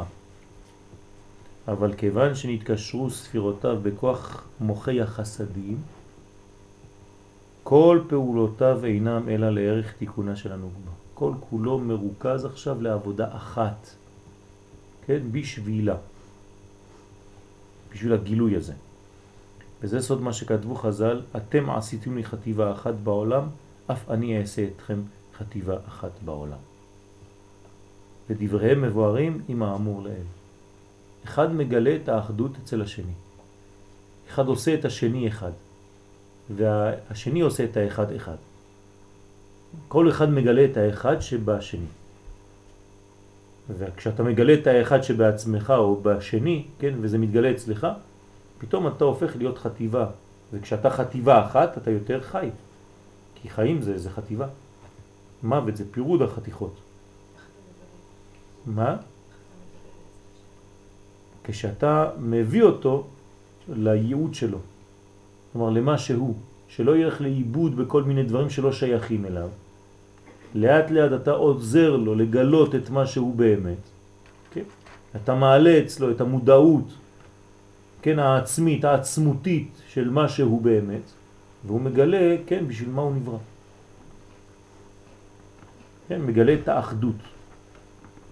אה, אם תשימו לב לחיים שלכם, כן, כל אחד לפי הגיל שלו פה, תעשו קצת אה, רטרואקטיבית, תסתכלו על כל הילדות שלכם, אתם תשימו לב שכל מה שעשיתם בכיתה א', בכיתה ב', ג', ד', ה', ו' וכו', אם עכשיו, עם הראייה שלכם של עכשיו, תשימו לב שהכל היה הולך לאותו כיוון. רק לא שמתם לב שם באותו זמן. כבר שמה נבנה, היה בדרך תהליך של בנייה מה שאתם היום. זאת אומרת שאתם מגלים רטרואקטיבית איך הכל הקדוש ברוך הוא סידר כדי שתגיעו למדרגה הזאת. אה, עכשיו הבנתי למה הייתי בבית ספר הזה, דווקא. כן? כי, כי בלי זה לא הייתי מגיע לשם, ושם לא הייתי פוגש את זה, והגעתי לפה בגלל שאני צריך לפגוש את זה. הכל מקוון כדי לגלות את האחד הזה, את האחדות הזאת. ואדם שלא עובד בצורה כזאת, אז כביכול אין לו את הברכה הזאת, לגלות את האחד. אז כל החיים שלו נשאר ברשות הרבים. במקום להגיע לרשות היחיד, הוא תמיד מסתובב, כן, ברשות הרבים, הוא, הוא לא יודע בכלל למה הוא שייך. הוא אלמנט קטן בכל העולמות האלה, הוא הולך לאיבוד. וכמה שאתה מגלה את האחדות הזאת, את האחד, אז האחד, האחד, מתגלה אליך. בעצם ככל שאתה מתחבר לעצמך, אתה דרך זה מתחבר לך. כן. באמיתי שבך. באמיתי, בחלק הכי פנימי שבך אתה תמצא את כנסת ישראל. כן? כמה שתעמיק יותר אתה תמצא את האחדות הכוללת. וזה לימוד הסוד, כן? זה תורת הסוד. מה זה ללמוד סוד? כן? מה זה רבי שמעון בר יוחאי, עליו השלום? מה זה ללמוד סוד? ללמוד סוד זה ללמוד לראות את החטיבה הכוללת הזאת, את האחדות הכוללת הזאת. כמה שיותר ויותר. ולא להתמע בתוך אין ספור נקודות, אלא ברשות היחיד. אתה חוזר לרשותו של יחיד, יחידו של עולם. ואתה יודע שהכל אחד. כול אחד. כן? אין עוד מלבדו. זה תורת הסוד. תורת הסוד מגלה שהקטנים והגדולים יכולים ליהנות מאותו יום. כל אחד במדרגה שלו. כולם קשורים לאותו זמן. כן? כמו ל"ג בעומר. הילד הקטן בן ארבע והמקובל הכי גדול בן מאה. שניהם נהנים, נהנים מאותו יום. תגיד להם מה עשית היום ל"ג בעומר. הדלקתי מדורות. גם הוא הדליק מדורות. דרך הלימוד שלו הוא הדליק מדורות והילד הקטן הדליק מדורות בפשט. זה אותו דבר. ושניהם נהנים מאותו כוח. זה תורת הסוד. האורות והכלים ניזונים מאותה אחדות כוללת. הגדולים והקטנים, האורות הגדולים והכלים הכי קטנים. האורות הגדולים, האורות הקטנים, הילדים הקטנים, המבוגרים, הזקנים, כולם חטיבה אחת, קומה שלמה, מגלים את האחדות הזאת. מעתה מובן למה יצא מן הנוקבה תחילה נקודת הקטר שבה בלבד. כן, הבניין ההתחלתי של המלכות זה נקודת הקטר. ואילו עיקר פרצופה של המלכות, שהם התשע ספירות שלה, לא יצאו בה בראשונה. כן, אז עכשיו אתם יודעים אינפורמציה חשובה. בעולם התוהו, כשהמלכות יצאה, יצאה בה רק נקודה אחת שנקראת קטר. היו חסרים בה תשע ספירות תחתונות, שהיו איפה? אצל זה. במה? במלכויות של כל מדרגה ומדרגה שלו. אז למה זה יצא ככה? רק יצאו כלולים בתשע ספירות של זה, בסוד תשע מלכויות שבהם. למה? שהנה כללות העניין הוא לתת מקום להשגחתו התברך הפרטית להתעלם מתחילה. ולשורשי הטבע להתגלות במקומה. למה הקדוש ברוך הוא עשה בכוונה כזאת? למה המעציל ברא מנגנון כזה? שבהתחלה מתגלה רק הקטר של המלכות ולא התשע ספירות התחתונות שלה, כדי שנלך קצת לאיבוד בטבע, כדי שלא נראה ממבט ראשון את הבניין, כדי שתהיה לנו בחירה חופשית, לחפש קצת, לעבוד, להיות שותף בבריאה. מה? כן. לתת הבחירה לפני האדם להתקשר בזה או בזה. אתה יכול לטעות, הקדוש ברוך הוא נתן לך מקום לטעות בהחלט. ונצטווה האדם לעזוב מקור הטבע ולהתדבק בשכינתו יתברך. אל תתבלבל. ובחרת בחיים. ראה אנוכי נותן לפניכם היום את הטוב, כן? את החיים ואת הטוב, את המוות ואת הרע. אבל אני אומר לך גם, אני מציע לך, ובחרת בחיים. מעניין. יש חיים וטוב. למה הוא אומר בחרת בחיים ולא הוא בחרת בטוב? יש. מה?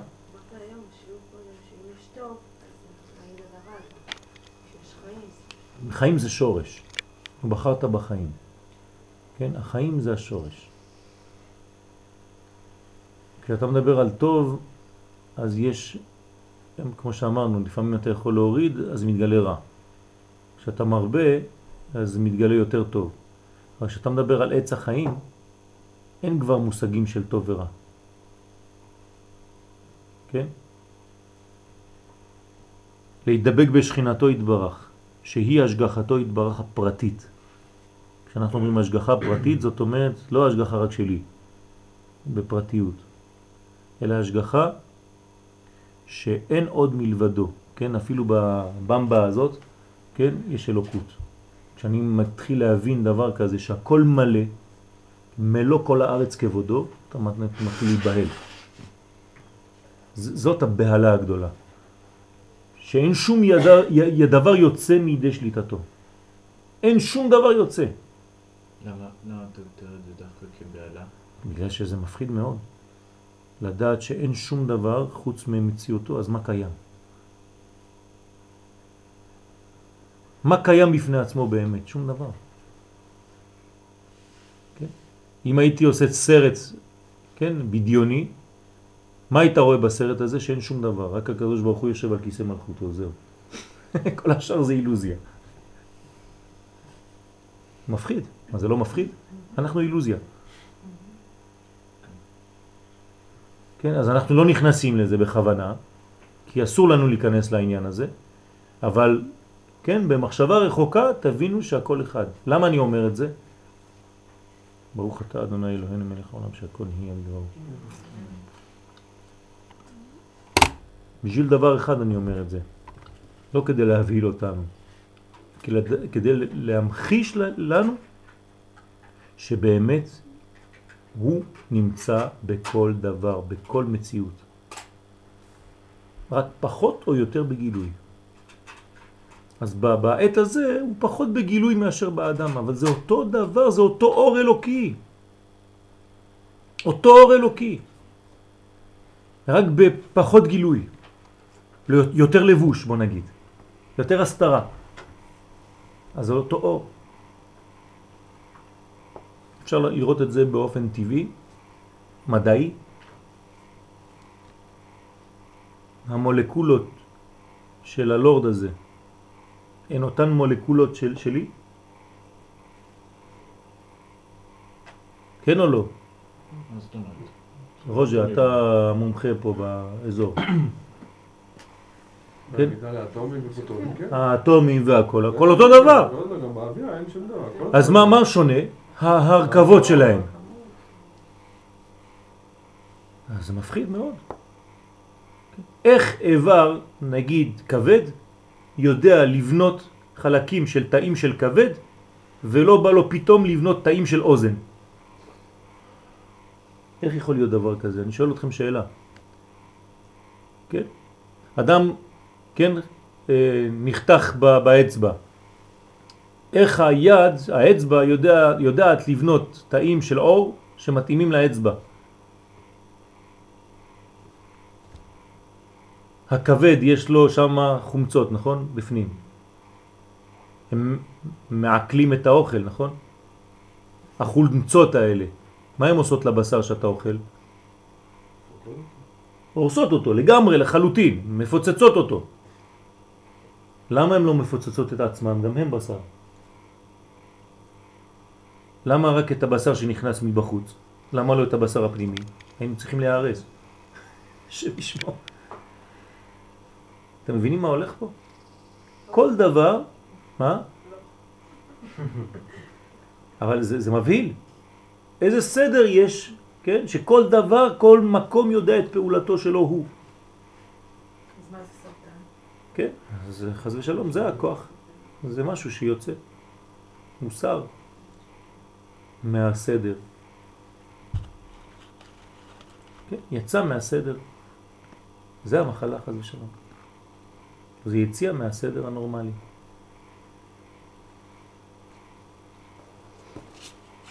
והנה ככל שיתדבק האדם וידע שכל מקרא וענייניו בעולם הזה מלפניו יתברך באים לו בהשגחה מדוקדקת לפי מעשיו.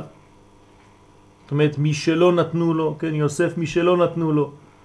לא בא איזה מישהו, כוח עליון, שבא ואמר לו, יוסף, כן? הוא בנה את עצמו, יוסף בנה את עצמו, ואתה בונה את עצמך. ואני בונה את עצמי. ומה שאני רוצה באמת ומה שאני פועל באמת זה מה שאני מקבל. אף אחד לא מקבל מילימטר יותר או פחות ממה שהוא מסוגל לקבל. זהו. כן תתגלה השגחתו יתברך עליו ותתקשר בו יותר. האדם בונה את עצמו, הכלים שלו יחליטו כמה אור הוא יקבל. תרחיב את הכלים שלך, תקבל. יש אדם, הכלי שלו זה המכסה הזה, אז הוא יקבל את זה. השני יבוא יגיד לו אני רוצה להיות כלי כזה, תשתו עוד מעט זה יהיה קר. השני יבוא יגיד לו אני רוצה להיות כמו מסעית. יבוא אחד יגיד אני רוצה להיות כמו רכבת. מתחיל להיות כלי רציני. יבוא, כן, מי זה הכלי הכי גדול? מי רוצה להיות הכלי הכי גדול? האדם הכי חכם. הגדולים בישראל יש להם כלים הכי גדולים. הרצון לקבל של אנשים גדולים מאוד הוא יותר גדול מהרצון לקבל של אנשים קטנים. כן, תיקח עני, מרוד, כן, עם הארץ, מסכן כל המחלות. מה הרצון לקבל שלו? שקל, מסכן. זה הרצון לקבל שלו, הוא חולם על שקל. תן לו עשר שקל, מה יקרה לו? הוא יפחד. עברת את הגבול שלו. תן לו מיליון שקל, הוא, יכול למות. אני נותן לכם מוחשו, במוחשי. אבל אדם שמסוגל לעכל שהוא כן יכול לקבל עכשיו, תיתן לו מיליון שקל, יגיד כן, ברוך השם, תודה רבה. לא יישרף מזה. אותו דבר ברוחניות, אדם שבאמת יש לו כלים ורצון גדול מאוד, בגלל שהוא רוצה לתת, להשפיע גדול מאוד, אז הוא לא יהיה איזה יהודי פרווה כזה קטן שחוזר בערב מהעבודה והולך לישון, קצת טלוויזיה. זה, זה הבניין. תלוי מה אתה רוצה להיות בחיים. באופן שגילוי השכינה בעולם יהיה פרי אמונתו ומעשיו של האדם. כן, האדם עושה את חייו. הקדוש ברוך הוא נותן, הוא פה, הקדוש ברוך הוא משפיע. ובזה יהיה האדם שותף לקדוש ברוך הוא במעשה בראשית. הוא התברך ברא הכל, והאדם המשיך השגחתו התברך בעולם הזה, שזהו ודאי השלמת הבריאה ועיקר הכוונה בה. להשלים. להשלים עם הבריאה ולהשלים את הבריאה. ולא כל הזמן להתלונן. אך במקום בירור הניצוצ... במקום בירור הניצוצות בעניין זה, דהיינו העבודה המיוחדת שהוטלה על האדם שתולדותה התפשטות השכינה והתגלות השגחתו התברך בארץ. כן. סליחה, אז אך מקום בירור הניצוצות בעניין זה, דהיינו העבודה המיוחדת שהוטלה על האדם, כן, היא בארץ. זה המקום ש, שבו אנחנו יכולים לפעול את הפעולה האמיתית. כלומר, לא בשמיים היא. ולא מעבר לים, כי קרוב אליך הדבר מאוד, בפיך ובלבבך לעשותו. פה, לב ועשייה. זאת אומרת, שאתה עושה את הדברים, אתה בונה את עולמך. והקדוש ברוך הוא ממלא את מה שבנית. שהנה הניצוצות שטרם נבררו, נתבררו, הם ממשיכי השפע לקליפות. כל עוד ולא עשית את הבירור הזה, אתה נותן מזון לחיצונים. כי במקום, כן, כמו שאמרנו על, על, על לג בעומר, שזה הוד שבהוד, הוד שבהוד זה אמרנו שתחילת המלכות, נכון? עכשיו אם אתה לא עושה את העבודה הרצינית, מה קורה שם? זה קרוב מאוד לאן? לחיצוני. אז מי שולט במקום הזה? החיצונים, חז ושלום. זה, זה, זה מאוד מסוכן, הוד שבהוד. אז צריך לעשות עבודה רצינית, אם לא, אז אוכלים אותך מבחוץ, כן? שואפים אותך. מלמטה. בוא, קוראים לך. או קוראים לך מלמעלה או קוראים לך מלמטה, תלוי מה אתה עושה. אז זה נקרא ממשיכי השפע לקליפות להתקיים בעולם ולהטעות את האדם אחר סוד החיצוניות, כן? לבר מגופה. והגוף ולהחשיבם כתכלית. אז יש אנשים שיחשבו שהתכלית זה דווקא החיצוניות, הדברים החיצוניים. אבל אנחנו אומרים תמיד שהחיצוניות היא חשובה. אז איך זה עובד?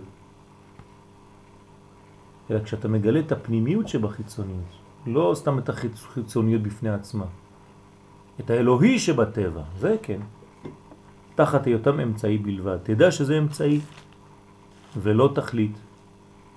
וכאשר ישכיל האדם להשתמש בסוד החיצוניות לפי משקלה האמיתי, לא אומרים לך לברוח מהחיצוניות, אבל תיתן לה את המשקל האמיתי, כן? מה ששייך לה באמת, להיות עבד אל הפנימיות ומעושה מלאכתה. אנחנו צריכים להיות בחיצוניות שלנו, כן? משתעבדים לפנימיות שלנו. כלומר, החומר שלנו צריך להיות משועבד לנשמה שלנו, לרוח שלנו, והנשמה צריכה לרכב על החומר, לא כדי להשפיל או להכניע את החומר, אלא כדי להשתמש בו ככלי. בזה התבררו הניצוצות מאחיזת הקליפות. וישובו למקורם בקדושה וישמשו קישוטים אל השחיטה. השחינה. אני רק רוצה לראות אם אתם אה, פה או לא. לא אם אתה רוצה לשחוט יפה. בקישוטים, למה לשחוט? ישמשו קישוטים אל השכינה. הקדוש ברוך הוא רוצה לשחוט את היצר הרע. תתעוררו קצת. לעורר זה לבנות את פרצופה. כן, מי בונה את הפרצוף של המלכות? זה. הוא עושה אותה. כן, הוא בונה את פרצופה. ואחר כך להזדווג בה ולמתק גבורותיה. כי הוא בונה אותה דרך הגבורות. אבל אחר כך הוא צריך למתק אותה על ידי הייחוד. אז יש בניין שאחד נותן לשני. אנחנו עושים את הקדוש ברוך הוא חטיבה והוא עושה אותנו חטיבה. אנחנו עוברים לשלב הבא.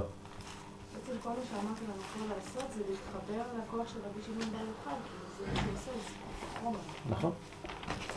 נכון, אפשר לסכם את זה ככה בשביל ל"ג בעומר.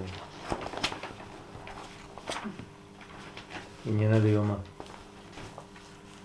יריב, אתה רוצה לקרוא עכשיו? או צוריאל.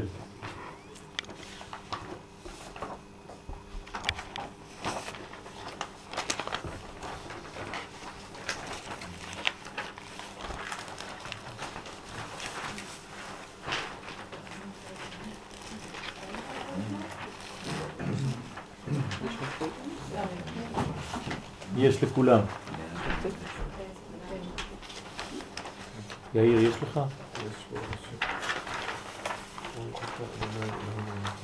כל ילד ברוך. אמן.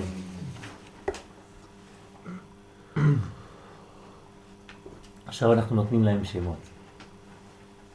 למלכות יש מדרגות, אז יש לה שמות, יש לה גילויים.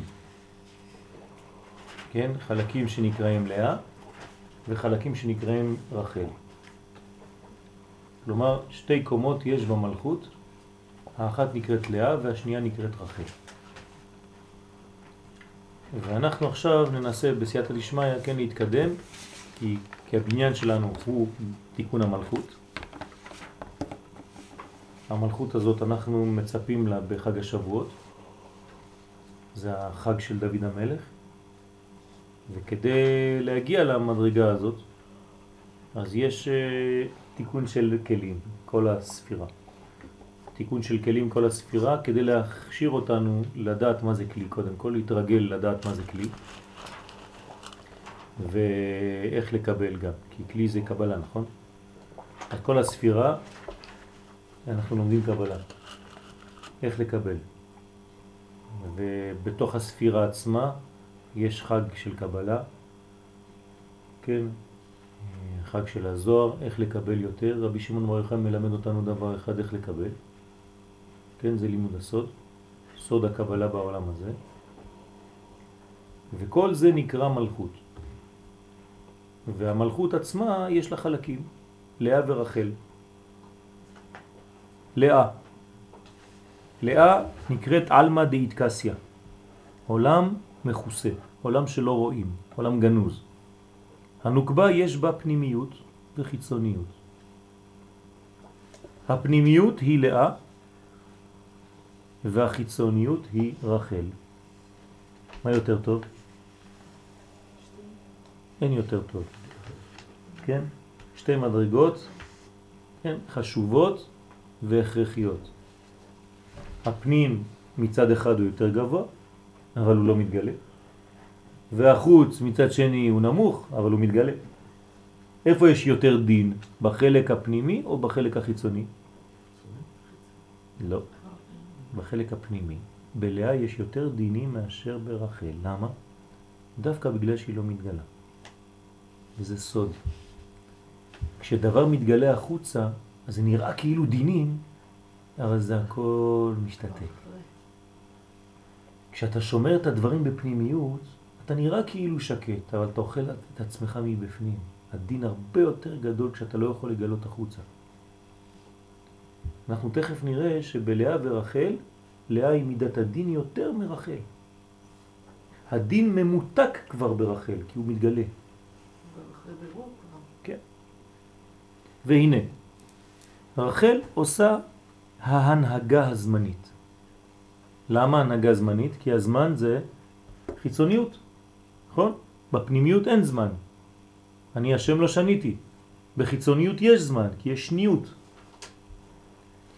ולאה עושה הנהגה הנצחית.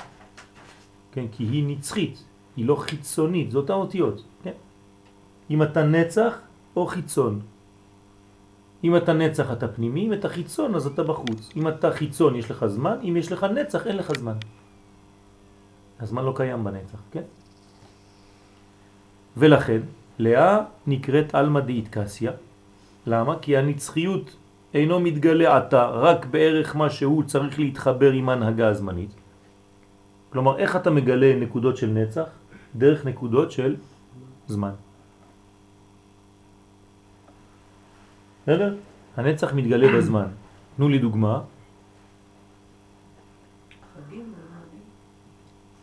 שבת. כן, תלכו לשורש.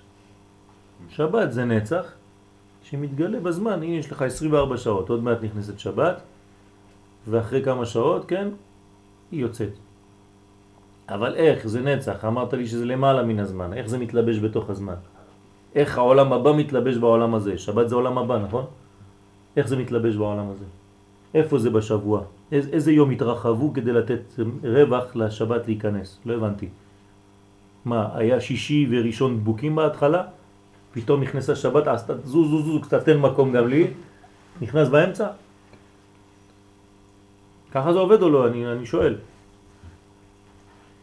לא קיים שום דבר לפני. זה העניין. זה רק שבת. שבת הייתה קודם כל לפני כולם, והיא התחילה להוציא ידיים. יום ראשון מפה, יום שישי מפה. יום שני מפה, יום חמישי מפה.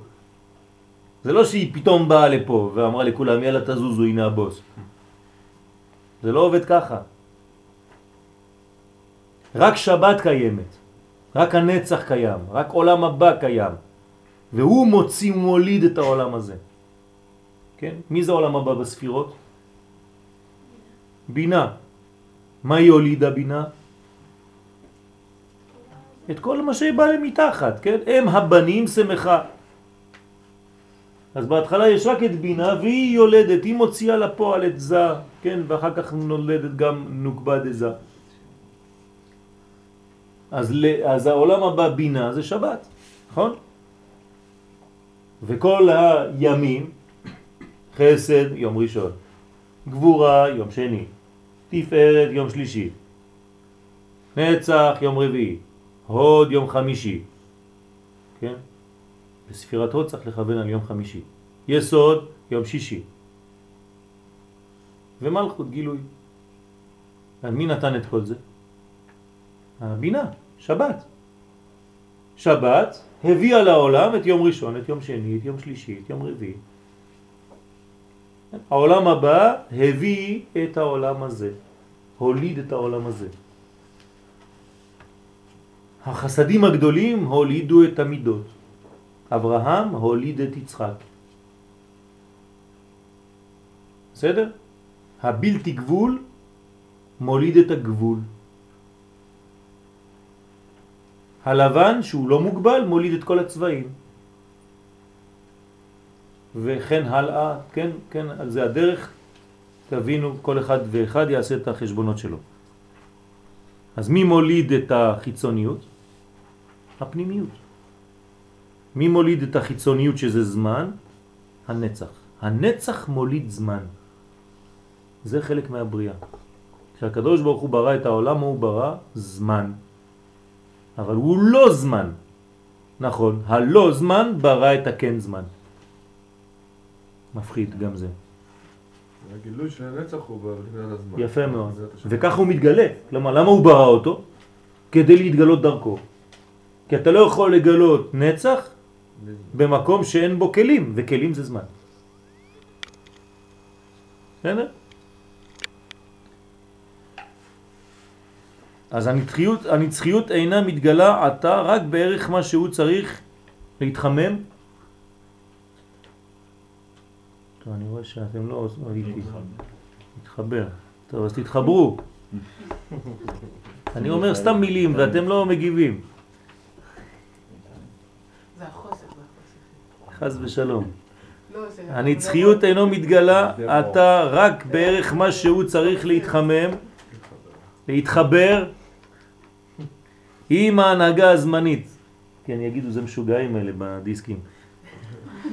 עושה להם בכוונה לראות אה, זה, מה... יתוקן, יתוקן. יתוקן, יתוקן, יש לו. יש לו שם בירורים, כן? אבל אין הגילוי הזה עצמיות עניינו. למה זה לא עצמיות עניינו? כי עדיין זה מופיע בזמן. אז אה, כמה שתעשה דיוקים והכל, כן, זה עדיין זמן שמגלה אין זמן. כלומר, אה, עולם הזה שמגלה אין, אין סוף. הקוטן שמגלה את הגודל. ואין הזמן הזה זמן ממשלתו. כלומר, העולם הזה, למרות כל מה שהוא חשוב והכל, זה לא הממשלה של האין סוף. אפילו שמשם הוא נובע כאילו באמת, אבל זה לא הוא באמת. נכון. הוא מתגלה דרכו. ולכן עצמיותה של לאה הוא מכוסה, ואינו מתגלה בעולם הזה כלל. אתם זוכרים מה אמרנו? ביקש או רצה הקדוש ברוך הוא לברוא את העולם במידת הדין. מה זה הדין הזה? כמו לאה. ראה שאין העולם יכול להתקיים, בא ושיתף מידת הרחמים ושיתפה לדין. מי זה? רחל. זמן. זון. בסדר? אבל האמת, מטבע הדברים, משורש הדברים, מי הבוס? מידת הדין. ככה הקדוש ברוך הוא רצה לברוא את העולם, נכון? רק שהעולם לא יכול להתקיים. אבל כשהעולם כן יוכל להתקיים, כנראה שנחזור עוד פעם למידת הדין. מה זה מידת הדין? מיד. זאת אומרת שאין כבר זמן, לכן אמרתי לכם שעוד מעט צריך לזרוק את השעונים, וחוץ מזה שאין זמן ככה במציאות גשמית, מה זה אומר באמת מידת הדין?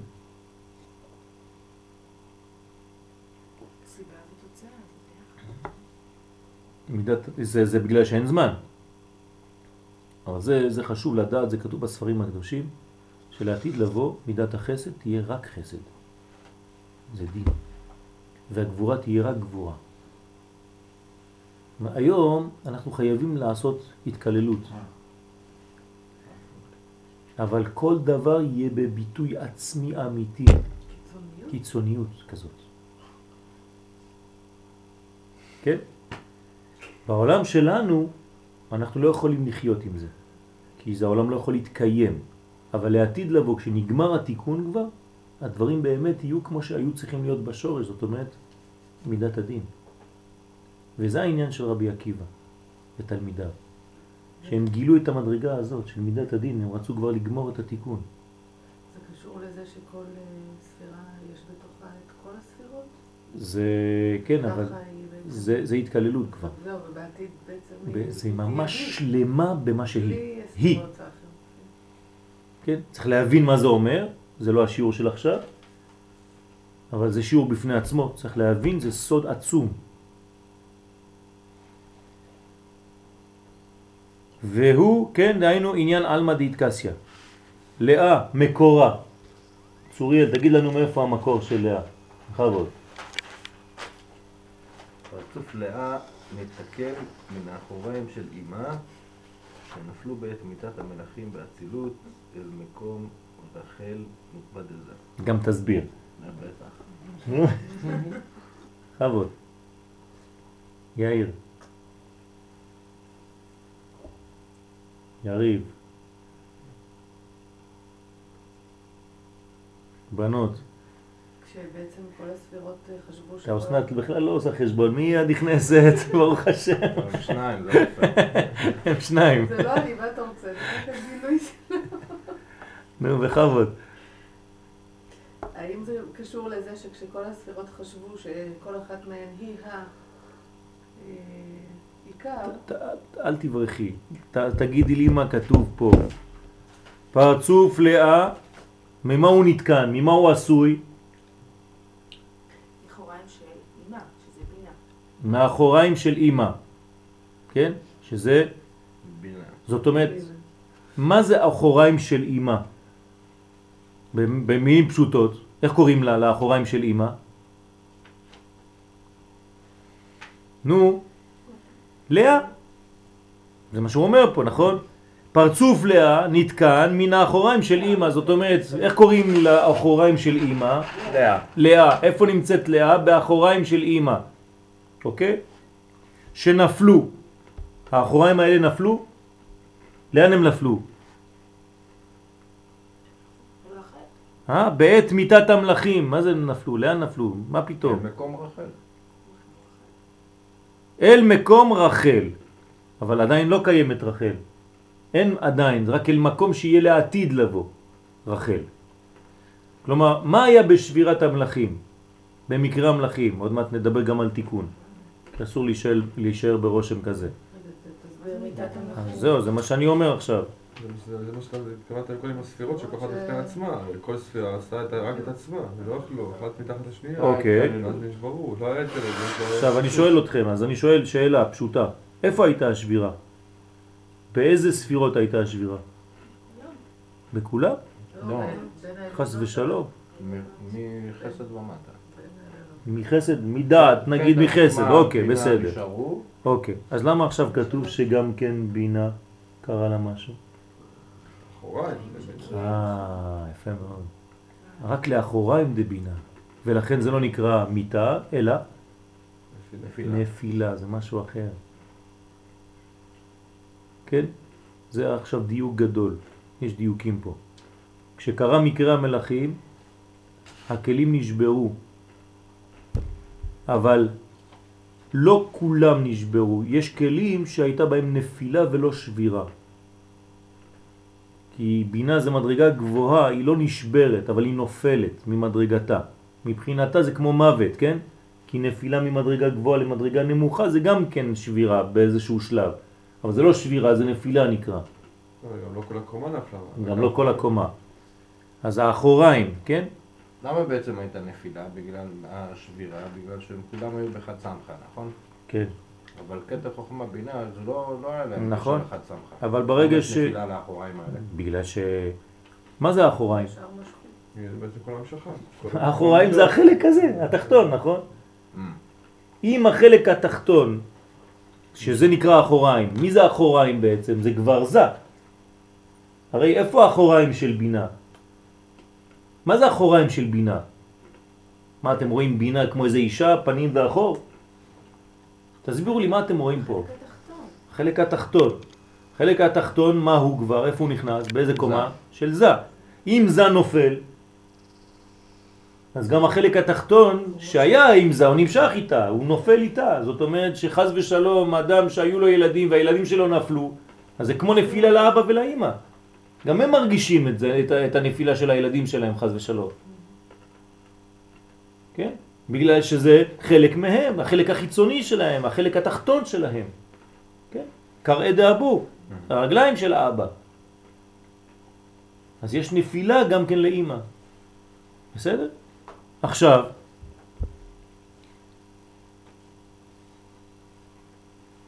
איפה זה נפל? בעת מיטת המלאכים. המלאכים אה, נפ...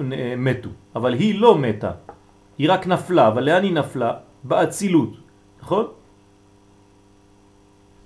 אז איפה היא הייתה? מאיפה, איפה, איפה זה היה? באיזה עולם זה היה? אה, תיק, אתם מבלבלים עכשיו... אה, באצילות, זאת אומרת? לא, רק? לא. בעולם הנקודים, כן? לפני עולם האצילות היה עולם הנקודים. עולם הנקודים הייתה בו שבירה. עולם האצילות נקרא תיקון. אז לכן מהשבירה נפלו מיד לאן? לתיקון. כלומר, כשאדם נופל, לאן הוא נופל? למקום שיכול כבר להתחיל תיקון. זה בשביל זה שהוא נופל, זה לא שהקדוש ברוך הוא מעניש מישהו. הקדוש ברוך הוא לא מעניש אף אחד. הוא רק נותן לך מיד אפשרות לתקן. אז כשאתה נופל ממדרגתך, לא חשוב באיזה תחום אנחנו מדברים עכשיו, לאן אתה נופל מיד? לתיקון, מיד. בדיוק. זאת אומרת, אין נפילה, אין עונש. זה עניין של נפילה למקום שאתה עכשיו בתיקון כבר. אז בזמן שהמלאכים נשברו, נפלו, כן? אלה נשברו ואלה נפלו, כן? האחוריים של אימא נפלו בעת מיטת המלאכים, לאיפה? לאצילות אל מקום רחל נוקבה דזה.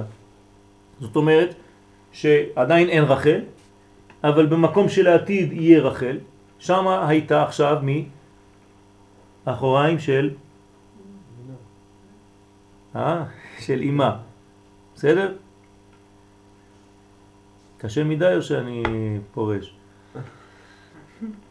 זה כן זה כן אק, זה עיניים של אק, ופה של אק. נכון, נכון, זה כן, אבל אני זה רציתי לא- שתמחישו את עולם הנקודים. נקודים. כן, טוב, צריך להסביר שזה זה נכון. המלאכים, צריך להסביר את נכון. הנקודה של המלאכים. כן, אבל הסברנו את זה כבר בשיעורים קודמים. בגלל זה חשבתי שזה נשאר קצת.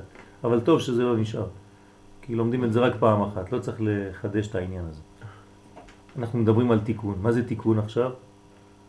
שלא נשאר על העניין הזה. מה זה תיקון? ג' קווים, אורות בתוך כלים, כן? והתקללות בין הספירות. כלומר נהיים חברים. לא כל אחד חושב רק על עצמו, אלא חיבור בין החברים, אהבת חברים וכו' וכו' וכו'. זה התיקון, זה על מדי תיקון. בזמן תיקונה של לאה, אז מתי היא מתחילה? מה זה הזמן של התיקון שלה? היא אחר תיקונם של זון. למה אחר תיקונם של זון ולא לפני? התיקון בא מלמטה למעלה. יפה מאוד. אומרת, מצד אחד התיקון בא ממעלה למטה, אבל רק כשהתחתון שוב עכשיו, מה זה התחתון עכשיו מבחינתנו? זה כמו הילדים אמרנו, נכון? זון זה הילדים של אימא. כשהילדים מתוקנים, רק אז האימא יכולה להרגיש טוב. זה מה שזה אומר. כלומר, מתי אימא הגיעה לתיקון שלה? רק אחרי שזון תיקנו את עצמם. אז היא חסרה לנחת רוח, יש לה נחת מהילדים. שכיוון שהאחוריים דאימא ירדו עד מקום הנוקבה דזה, לכן תיקונם תלוי בתיקון הנוקבה. כן? מה זה היא נפלה? היא נפלה עם הבת שלה, היא נפלה עם הבן שלה. וכשהבן והבת כבר גדלים, כבר התחתנו, ואז יש נחת לאבא, הוא כבר שקט, אומר ברוך השם, הצלחתי לחתן את הבת שלי, והאימא יש לה נחת. לפני זה היו רק בעיות וצרות ודאגות, כל הזמן דואגים לילדים, מה יהיה מהם? כן? מה יהיה איתך? אמא שלך דואגת. כן? כל אמא דואגת. מה יהיה עם הילד? אבל כשאתה נותן לה נחת ובסוף היא רואה שאתה מתוקן, אז זה התיקון שלה. ולא זו בלבד, אני עושה עכשיו עבודה של לוליאן, כן, לתרגם לכם דברים במציאות, עם ספירות וזה. סדערה זה נקרא בלועזית. ביידיש. ביידיש. כן. ולא זו בלבד, אלא שצריך שזון יתוקנו תחילה בבחינת הגדלות. מתי אימא רגועה? לא כשהם סתם מתוקנים, כשהם הופכים להיות גדולים. מה זה גדולים? מיד, מיד לתרגם את זה בספירות. מה זה גדלות? שהם קיבלו מוכין. מוכין. חוכמה, בינה ודעת. ובשביל מה מקבלים מוכין? בשביל? בשביל ההולדה, בשביל הייחוד. שם האימא רגועה, זהו. הכנסתי את הבן ואת הבת לחופה, ברוך השם. ורק אחר כך יתוקנו האחוריים של אבא ואימא התלויים בהם. כלומר האחוריים זה החלק של שייך לילדים, כן? כי הפנים שייך למדרגה יותר גבוהה, האחוריים שייך לבנים. אז כשהבנים מתוקנים, האחוריים של אבא ואימא גם הם מתוקנים, חוזרים לבית לבד, מסכנים אחרי החתונה. כן, תחשבו קצת על ההורים. כן, שכבר הילד והילדה ברחו מהבית, כל אחד עוזב את הבית אחד אחרי השני. כן, בסוף האבא והאימא נשארים לבד, כן, כל האחוריים שלהם כבר יצאו, והילדים, ועכשיו הם נשארים פנים בפנים לבד. זה גם חסד בשביל ההורים, אבל גם בדידות כזאת. כן, אז אסור לעזוב אותם לגמרי. כתוב על כן יעזוב איש את אביו ואימו, אבל מדי פעם צריך לחזור לבית. כן? לא שחז ושלום הילד בן 30 ויש לו חום גבוה והוא נשאר בבית הוריו. שהוא לא יודע מה לעשות אחרי הצבא. כן? אלא ילד שכבר יודע שהוא כבר נשוי והכל, ומדי פעם הוא בא לבקר. הוא צריך לעזוב, כן? אבל מדי פעם הוא בא לבקר. זה כבוד, זה הכובד, זה המשקל של האבא והאימא. צריך לכבד אותם, למרות שאין לך אותם חיים ואותו סגנון חיים והכל, זה לא חשוב בכלל, לא שואלים אותך את זה בכלל, זה לא, זה לא עולה בשם בכלל. אל תבלבל לנו את המוח עם הדתיות שלך. כן? אל תהיה דתי בגרוש. תהיה אדם שמכבד את אבא ואמא עם כל ההלכות שצריך לעשות. אבל אל תשכח שזה אבא ואמא, לא חשוב מה הם.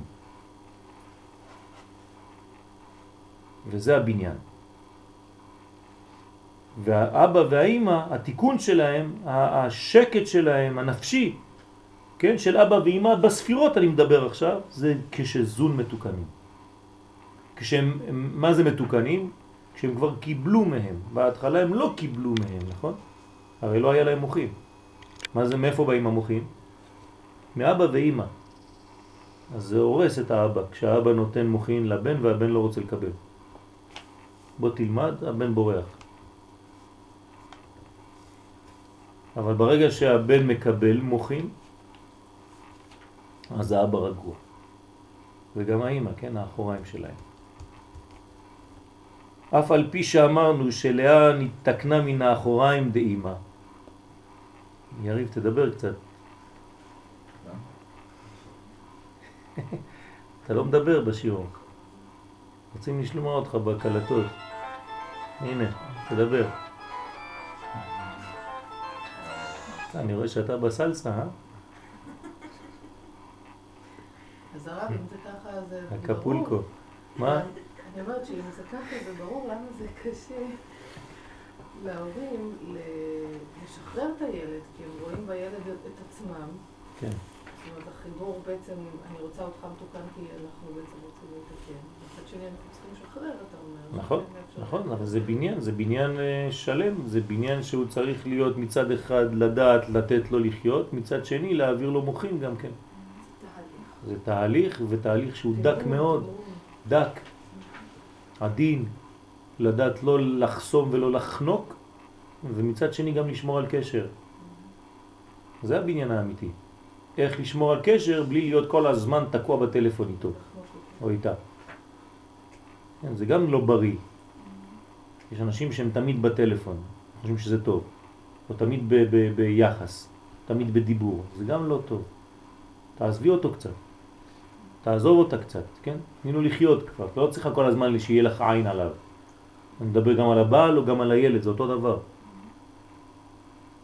זה, ת- תן לו לחיות קצת, יש לו מרווח, הוא לא נתקע עכשיו בגלל שהוא התחתן, עכשיו יש לו כבר איזה, איזה מין אה, על הראש כל רגע, איפה אתה ואיפה ה-SMS, תגיד לי איפה אתה עכשיו, כן, כל שנייה תגיד, עכשיו הסתובבתי ימינה, עכשיו אני שמאלה, עכשיו אני אה, בתחנת דלק. כן? יש אנשים כאלה, מסכנים, לא יכולים לצאת. כל שנייה, איפה אתה? "אה, איפה אני? עכשיו אני עושה ככה, הגרעתי את האוזן. תן לחיות קצת, זה לא, כן, צריך אמון קצת. דרך אגב, זה לא מראה על אהבה, זה רק מראה על אהבה של אה, שליטה. שליטה. זה לא אהבה נכונה. זה פוססיביות. אז אף על פי שאמרנו שלאה נתקנה מן האחוריים דאימא, אינה מכל האחוריים אלא מבחינת המלכות של האחוריים דאימא בלבד. צוריאל, תסביר לי. נו, תתעוררו כבר, אני מדבר לבד כבר שעתיים וחצי. למה אנחנו איתך לגמרי? נו, אז תדברו. יריב, נו. להתרכז. שמה? נו, ברוך השם. יריב, תסביר לי את זה. בכבוד. כל המלכויות נשברו. אז בעצם הדבר שהיה צריך להישבר בעצם ליפול זה רק המלכות עצמה. לא נו, יכול ליפול משהו אחר. מה שיצא מאחוריים זה רק המלכות עצמה. כמו שתי ספירות של המלכויות עצמם נפלו רק המלכויות, ולמעלה בזה, ואחרי זה ניצו, אז פה אותו דבר גם כן. הכל במלכות עצמה בעצם. יפה. זאת אומרת שמה מה מתוקן בעצם? האחוריים. אבל הבנתם מה יריב אמר? לא, תפרש. יפה מאוד, לכן אני רוצה שתדבר בצורה שיבינו אותך. לא בשבילך ולא בשבילי. כן, זה שיעור פה. אני הולך לבית, אני יכול ללמוד לבד. אבל פה יש לנו שיעור. אז בוא נסביר את זה באופן שכולם יבינו. בכבוד. תסביר, תנסה, תנסה לפרש, זה חשוב מאוד, להביע את הדברים במילים, להלביש את זה במילים, זה כל הסוד. בכבוד. נו, תקוע לך, טוב, אז בוא נשחרר. יאיר, רוז'ה, אתה יכול להסביר? נו, תסביר את התפקיד שלך. למה זה התפקיד שלי? לא, אני, אני רוצה לשתף אתכם, אני רוצה לדעת אם, אם, אם נכנס משהו, שאני מדבר סתם בחלל.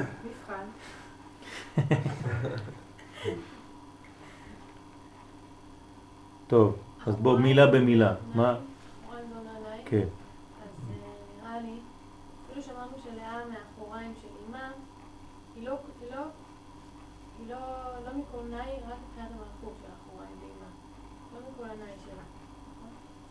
אף על פי שאמרנו שלאה נתקנה מן האחוריים דאימה, נתקנה, זאת אומרת הופיעה, התגלתה בעולם מן האחוריים, אינה מכל האחוריים.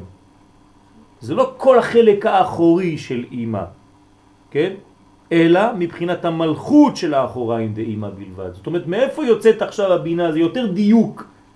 מקודם בהתחלה אמרנו שאימא יוצאת מן האחוריים של, כן, שלאה יוצאת מן האחוריים של אימא. עכשיו שלב ב', בכיתה ב', מאיפה בדיוק יוצא? מאיזה אחוריים? רק מהחלק התחתון, זאת אומרת כאילו אחוריים של האחוריים. של כל ספירה. של כל ספירה, זאת אומרת רק מהמלכויות. אבל כל שאר התשע ספירות העליונות שבאחורי אימא, לא המלכות, כל התשע העליונות עכשיו, לא נתבררו מבראשית להתקן בסוד פרצוף לאה. זה לא זה, זה לא פרצוף לאה. בסדר? אז מה זה? משהו אחר בינתיים. לאה מאיפה יצאה? סיכום? מלכות דאחוריים דאמא. יפה מאוד. לאה יוצאת ממלכות דאחוריים דאמא. זה שאלה במבחן, כן? תסבירו לי בדיוק נמרץ מאיפה יוצאת לאה. והטעם? נלחצת? היא כותבת מיד, כן. והטעם, כדי שלא תהיה היניקה שניתנה לקליפות לינוק מלאה, כן? מה זאת אומרת? למה היניקה שניתנה לקליפות מלאה? גדולה מלאה, כן, גדולה מן הראוי לתיקונו של הקליפה. תסבירו לי את זה עכשיו. כי אם היא תיקח את הכל, אז זה מה זה... הכל יעבור אליה בעצם. מי? מי היא? אם הקליפה קליפה. תינק יותר מדי, אז לא יישאר כלום מהקדושה בסוף. היא צריכה לקבל חיות מסוימת. נכון. הטעם, כדי שלא תהיה היניקה שניתנה לקליפות לינוק מלאה, זאת אומרת שיש יניקה מלאה, אם היא נפלה, נכון? כן. אז כדי שלא תהיה יניקה, אז מה הקדוש ברוך הוא עשה? מה המאציל עשה? במקום לבנות קומה שלמה שכל כולה בנויה מלאה, הוא לקח רק את החלק שנקרא מלכות. ולכן היניקה, כן, של הקליפות מלאה, מאיזה חלק יהיה? רק מהחלק הכי הכי הכי הכי נמוך שלה. ויש שמירה לכמה ספירות בעצם? תשע, כן? תשע ספירות עליונות. זה שמונה. מה? יחד עם המלכות זה תשע, ראינו פה. לא, אני מדבר עכשיו מאיפה ינקה לאה. האמא זה לא דבר נפרד, זה- עשירית לא, ממנה. מה שנפל. כן, זה עשירית ממנה. מאיפה ילקה, בואו נשאל את השאלה כל הזמן מההתחלה. מאיפה נולדה, נבראה לאה? מאחוריים של אימא. מאיזה חלק? מלכות. מהמלכות. למה? לא- בגלל שבזמן הנפילה ולא השבירה, כן, כי זה גם, אה, אני יכול לשאול אתכם, כשנשברה, כן, אימא, לאיזה חלק היא נפלה? אז אתם צריכים לענות, אימא לא נשברה, היא נפלה. אני אומר לכם את הכל, כן? בסדר, אז כשהיא נפלה, למה רק חלק אחד ברא אותה, רק חלק אחד הוציא אותה, רק המלכות של האחוריים של אימא, כדי שכשתהיה יניקה לחיצונים בזמן הנפילה, לא תיבלע כל כולה. אז זה רק החלק העשירי שלה. כלומר, תשע ספירות עליונות שלה עצמה נשארו בשמירה. מה זה לתיקונו של הקליפה? סמבה, נו. תענה. לא, זה שם מעורר. אה, חשבתי שזה... תתעורר. אז מה, לא- מה, מה זה תיקונו של הקליפה? אני לא מבין, מה אנחנו צריכים לתקן קליפות? כן, כל מילה פה זה דיוק. הראוי לתיקונו של הקליפה. או לתיקונה של הקליפה. מה, מה זה התיקון של הקליפה? איך מתקנים קליפות? נותנים לו קודש. אה? נותנים לו חלק שיעזוב אותנו בשקט. נותנים לו חלק, כמו. אבל זה תיקון של מי? זה תיקון שלו?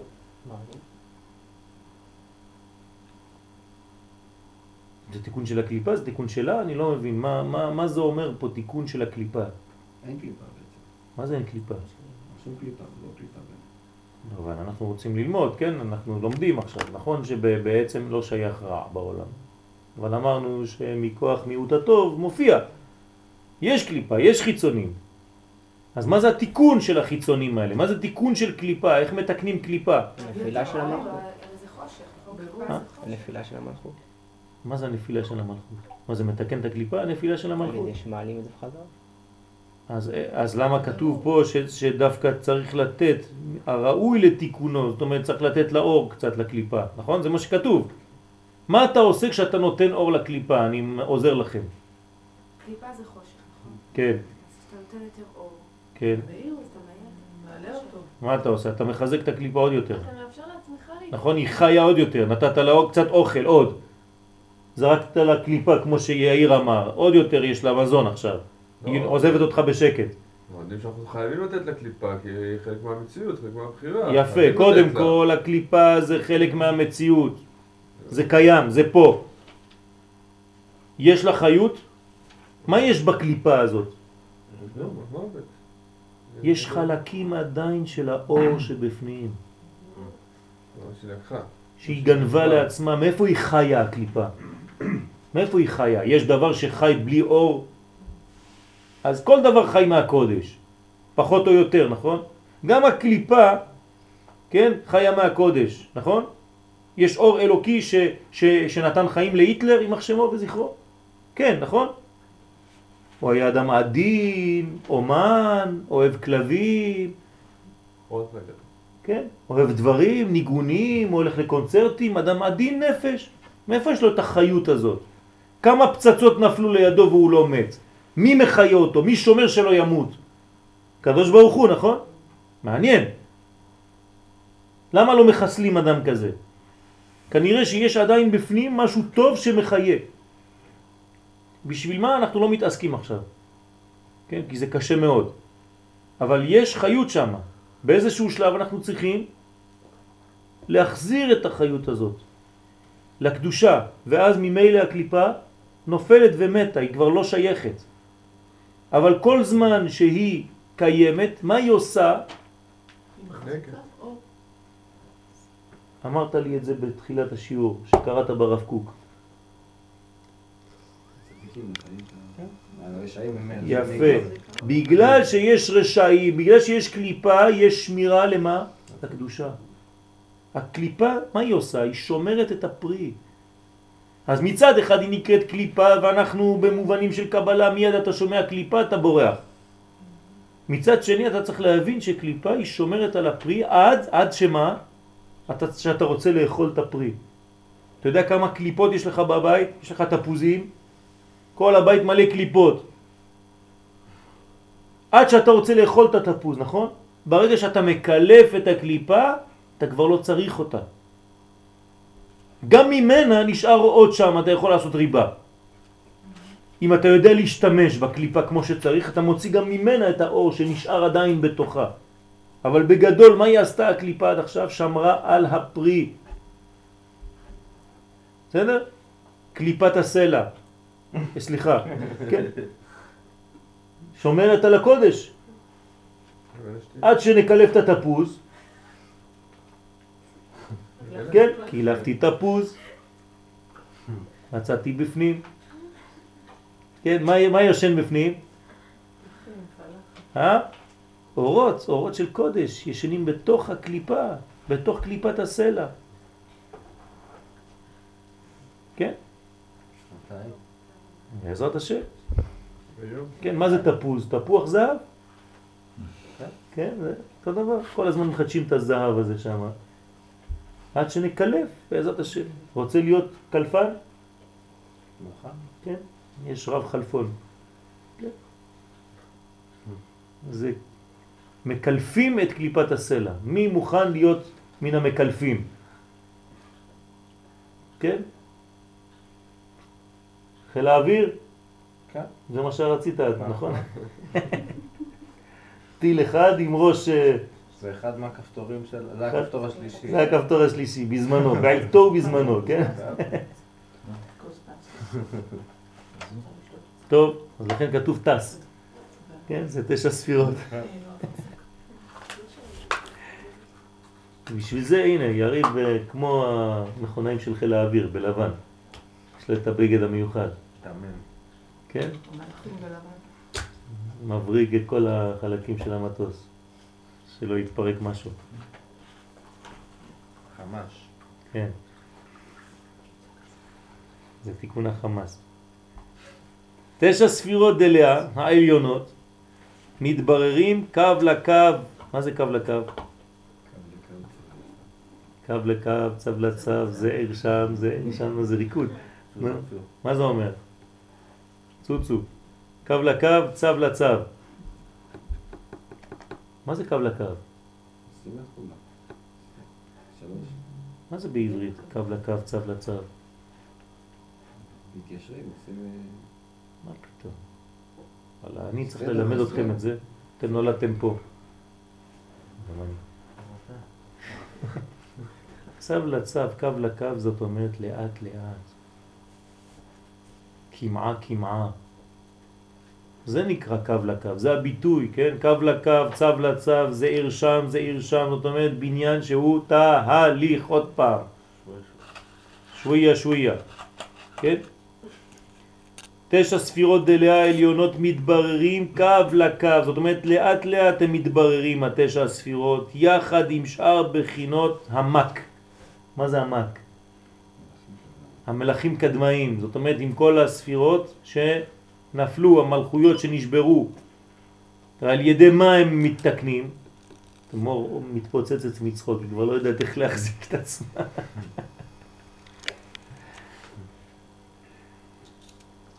כן, על ידי תפילותינו, משך כל הדורות עד ביאת המשיח. במהרה בימינו זדלה בעזרת השם אינשאללה, בקרוב. זדלה. כן? אז מי מתקן את כל הבירורים האלה? התפילות שלנו, התפילות שלנו של כל הדורות, של כל עם ישראל, אנחנו מתקנים את המלאכים קדמאים. אתם חושבים שזה מתוקן לבד? אנחנו פועלים לתיקון הזה, זה, זה העבודה שלנו. אנחנו מתקנים את מקרי המלאכים. והתפילה זה מבחינת לאה. התפילה זה בחינת מלכות, אבל זה עולה, כן, במדרגות. השם שפתי תפתח, זה נכנס ממלכות ועולה לזה. כן? אנחנו יודעים שאנחנו מכוונים לאין סוף ברוך הוא, אבל התפילה שלנו זה בזון. כן יריב או לא? אמת. שתפילה זה לאה. איפה למדנו שהתפילה היא בחינת לאה? אמרנו שהתפילה היא פשוט הגילוי של הדיבור האלוקי הפנימי בעולם התחתון יותר. כן? זה לא בניין של לאה, כן?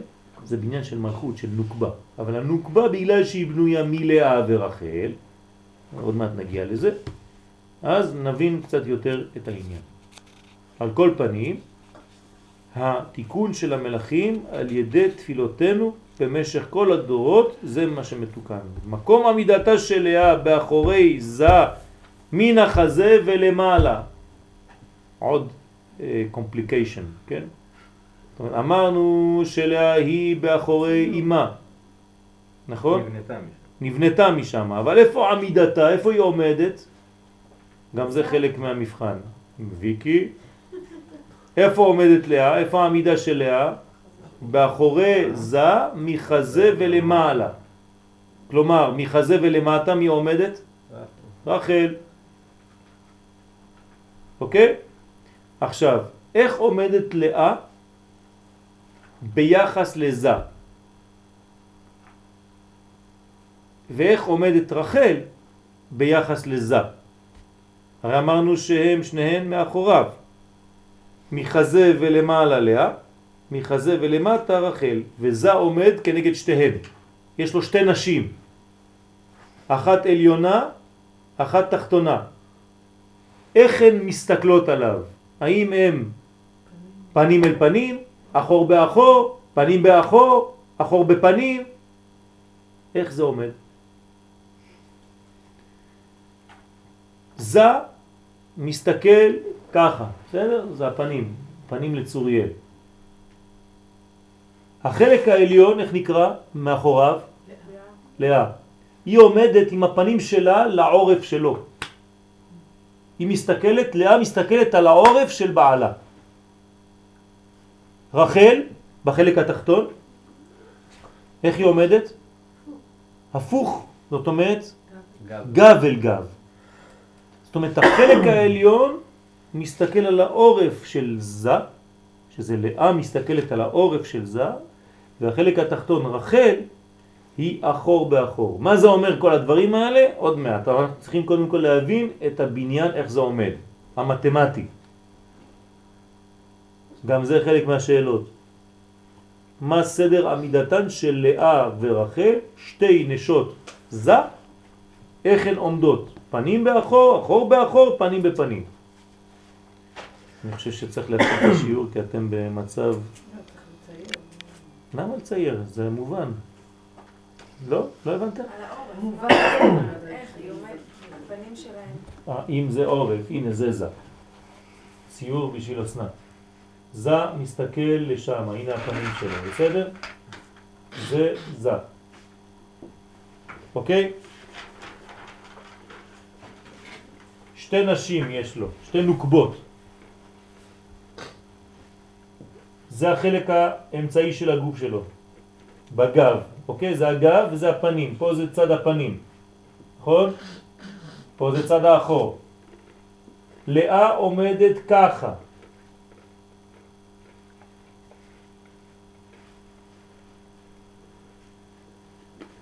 היא מסתכלת עליו גם היא לעורף שלו. פנים לאחור.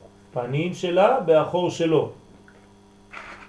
ורחל עומדת מהחלק התחתון, אבל פנים לצד השני. זה הבניין המתמטי, עוד לא נכנסנו לפרטים מה זה אומר והכל, זה צריך בניין. דרך אגב, בשלב הזה מישהו יודע מה זה אומר? אבל למה, למה זה ככה? מה, מה הבניין? למה זה עומד ככה? שלא תהיה ניקה בינתיים. יפה מאוד. איפה יש יניקה? בחלק התחתון, נכון? אם החלק התחתון היה ככה, מה הייתה שמירה? לא הייתה שמירה, הגב שלה היה חשוף, וגב חשוף זה מסוכן, כן? אז מה עשה המאציל? מעמיד אותה במצב כזה שבעצם אם יבוא מישהו להתקיף מפה יש לו ג'אבה שעומד מולו ואם הוא הולך לצד השני יש לו זה גם כן עומד בפנים. זה גם הגיוני, כי אם נכון, שמה יש, אה, אוקיי, בסדר. בואו נגמור רק את הקטע הזה ונשחרר אתכם, כי אני רואה שלאט לאט צריך מינון. והנה, פני לאה תמיד אל אחורי זה. הנה, הוא אומר בדיוק מה שאמרנו. פני לאה, הפנים של לאה, באחוריים של זה. וזה כדי לתת יניקה לקליפות מאחוריה המגולים. ושם דווקא כן נותנים. כי הרי לא שאלתם שאלה, למה למעלה אין יניקה? אמרנו מקודם שזה בחינת דינים. אז גם שם יש יניקה. לא, אמר שיש יניקה, אה, למעלה. אז למה? אז למה אנחנו נותנים? כדי שכן תהיה יניקה. שיהיה קיום. לא, אבל אני שואל, אני, אני אומר למה אתם לא שאלתם, כן? אבל צריך לקיים את הקליפות, לכן את היניקה לחיצוניים, לכן נותנים חשיפה של הגב של לאה. גם פה זה חשוף, ויש גם יניקה מפה. כן, כלשהי, בוא נראה מה זה אומר עוד מעט. מאחורי המגולים, בשיעור הצריך לקיומם בלבד, לא יותר מזה, כן? תשימו לב, כל פעם שאנחנו בקטעים של האריזל, קשה לכם יותר, וכל פעם שאנחנו בקטעים של הרמח"ל, קצת יותר קל לכם. כן, פה זה עץ חיים, זה האריזל, זה בגלל זה קצת יותר אה, מסובך, כי זה יותר, הכל גנוז, הכל מתומצת שם, כן? וזה הכל, אם אתה לא מסביר את זה, אם אתה לא פותח את זה, הכל ברמז. מגלה טפח ומכסה אלפיים אמה. מעניין שיש פה משהו מעניין. אה, ברוך השם. לא? נו, פתחת. נו. אני לא שואל בי, שמעתי בשיעור שלך לשאול אמר הדעה. לא, לא, לא, לא, לא. זה דעתך, זה הרב גבי. זה. אז בעצם, אה, כי בספירת העומר זה דינים, כן. ו... רגע, עכשיו ברח לי מה רציתי להגיד. הסתכלת עליי, שכחתי. כן, אני לא מסתכל, נו. לא, אתה הסתכלת עליי, ברח לי הכל מהראש. חס ושלום. הסתכלתי עליך. לא, שכחתי הכל. מה זה אדבם? לא, זה אה, אדיר של במרום. אדיר במרום. לא, כן, אתה נותן לי להרגיש לא טוב, אז לא, אני לא לא. אסתכל עליך. בסדר, זה להיזכר. אה, תיזכר. טוב, בוא נעשה סיכום, לא נמשיך היום. נעשה סיכום. ג' שיהיה חזקה. אה? ג' שיהיה חזקה. שיהיה חזקה? אוקיי, יאללה. כמקור חיותם ההכרחי של הקליפות. האחוריים דלאה מגולים תמיד הם מקור לשפע, לשפע הקליפות וחיותם ההכרחי. יש מקום להחיות את הקליפות בינתיים כי הן שומרות. אז אנחנו רוצים, יש לנו אינטרס לשמור על קליפת הסלע בינתיים. אה, כי היא- נזכרתי. אה. נו, אני לא מסתכל יותר. נו, בכבוד. בעצם בכל ספירת העומר, אנחנו אומרים רק תיקון לאה, לא תיקון רחל. אוקיי. ועכשיו אמרנו בעצם למה, כי ספירת העומר זה דינים, ואנחנו צריכים לתת חיות לקליפות. אז איך נותנים את זה רק דרך לאה? וזה אומרים בספירת העומר רק תיקון לאה ולא תיקון רחל. זק ברוך. כן, יפה מאוד. אשריך. עכשיו אני יכול להסתכל? פנים בפנים. זהו, הפנים זה קשה. כן. טוב. כי הנה הקליפה צורך גבוה היא כידוע. תשימו לב איך הוא מדבר על הקליפות. צורך גבוה. לא לפחד, זה חלק מהבניין. כמו שאמר יאיר, זה חלק מהעולם. כן? זה צורך גבוה, זה שמירה בינתיים. על דברים שאנחנו צריכים שמירה, צריך קליפה, אין מה לעשות. הקדוש ברוך הוא ברק קליפות ל- ל- ל- לפירות, מזל שיש לנו קליפות לפירות, כדי לשמור על טריותם. ועל כן צריך לתת לה מקום לינוק משם את שפע קיומה. אבל רק המינימום, לא יותר מזה, כן? אל, ת, אל תגזים. אלא שאילו ניתן לה מקום להינק מאחוריים דרחל, אם רחל הייתה הפוכה, כמו לאה, מסתכלת גם היא בעורף, כן? או בחלק האחוריים, הייתה יונקת משם שפע גדול מאוד, יותר מדי, אי אפשר.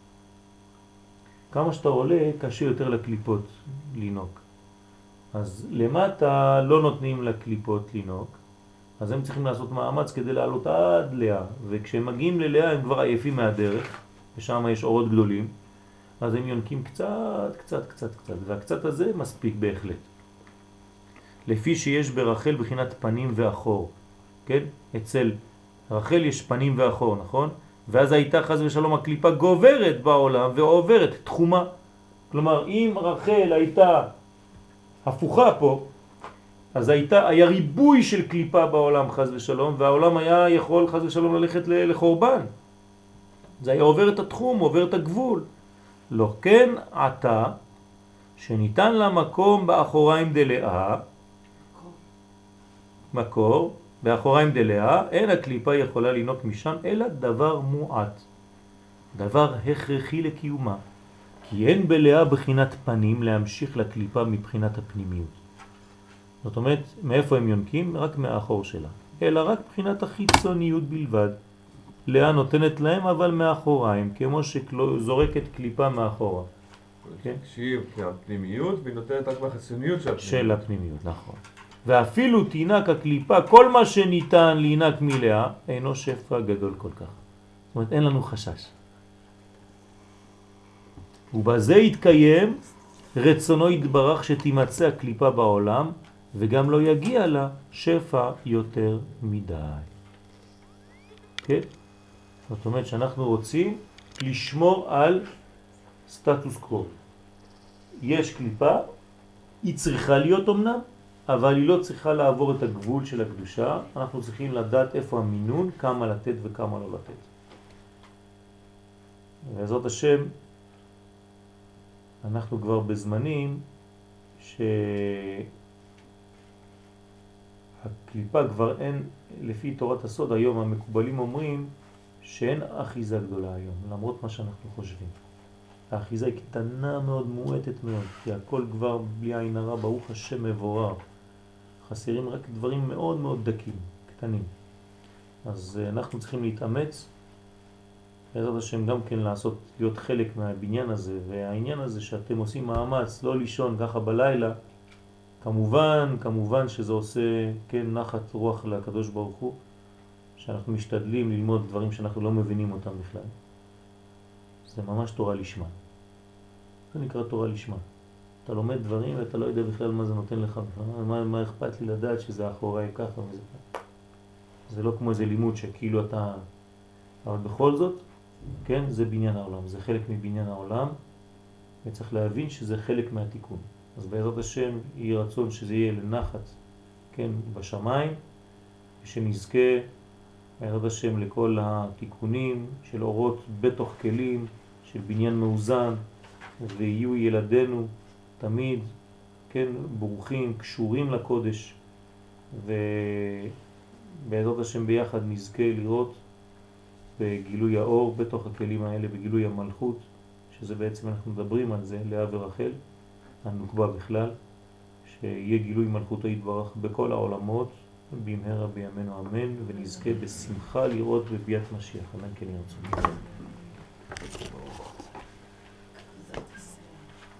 ברוכים תהיו.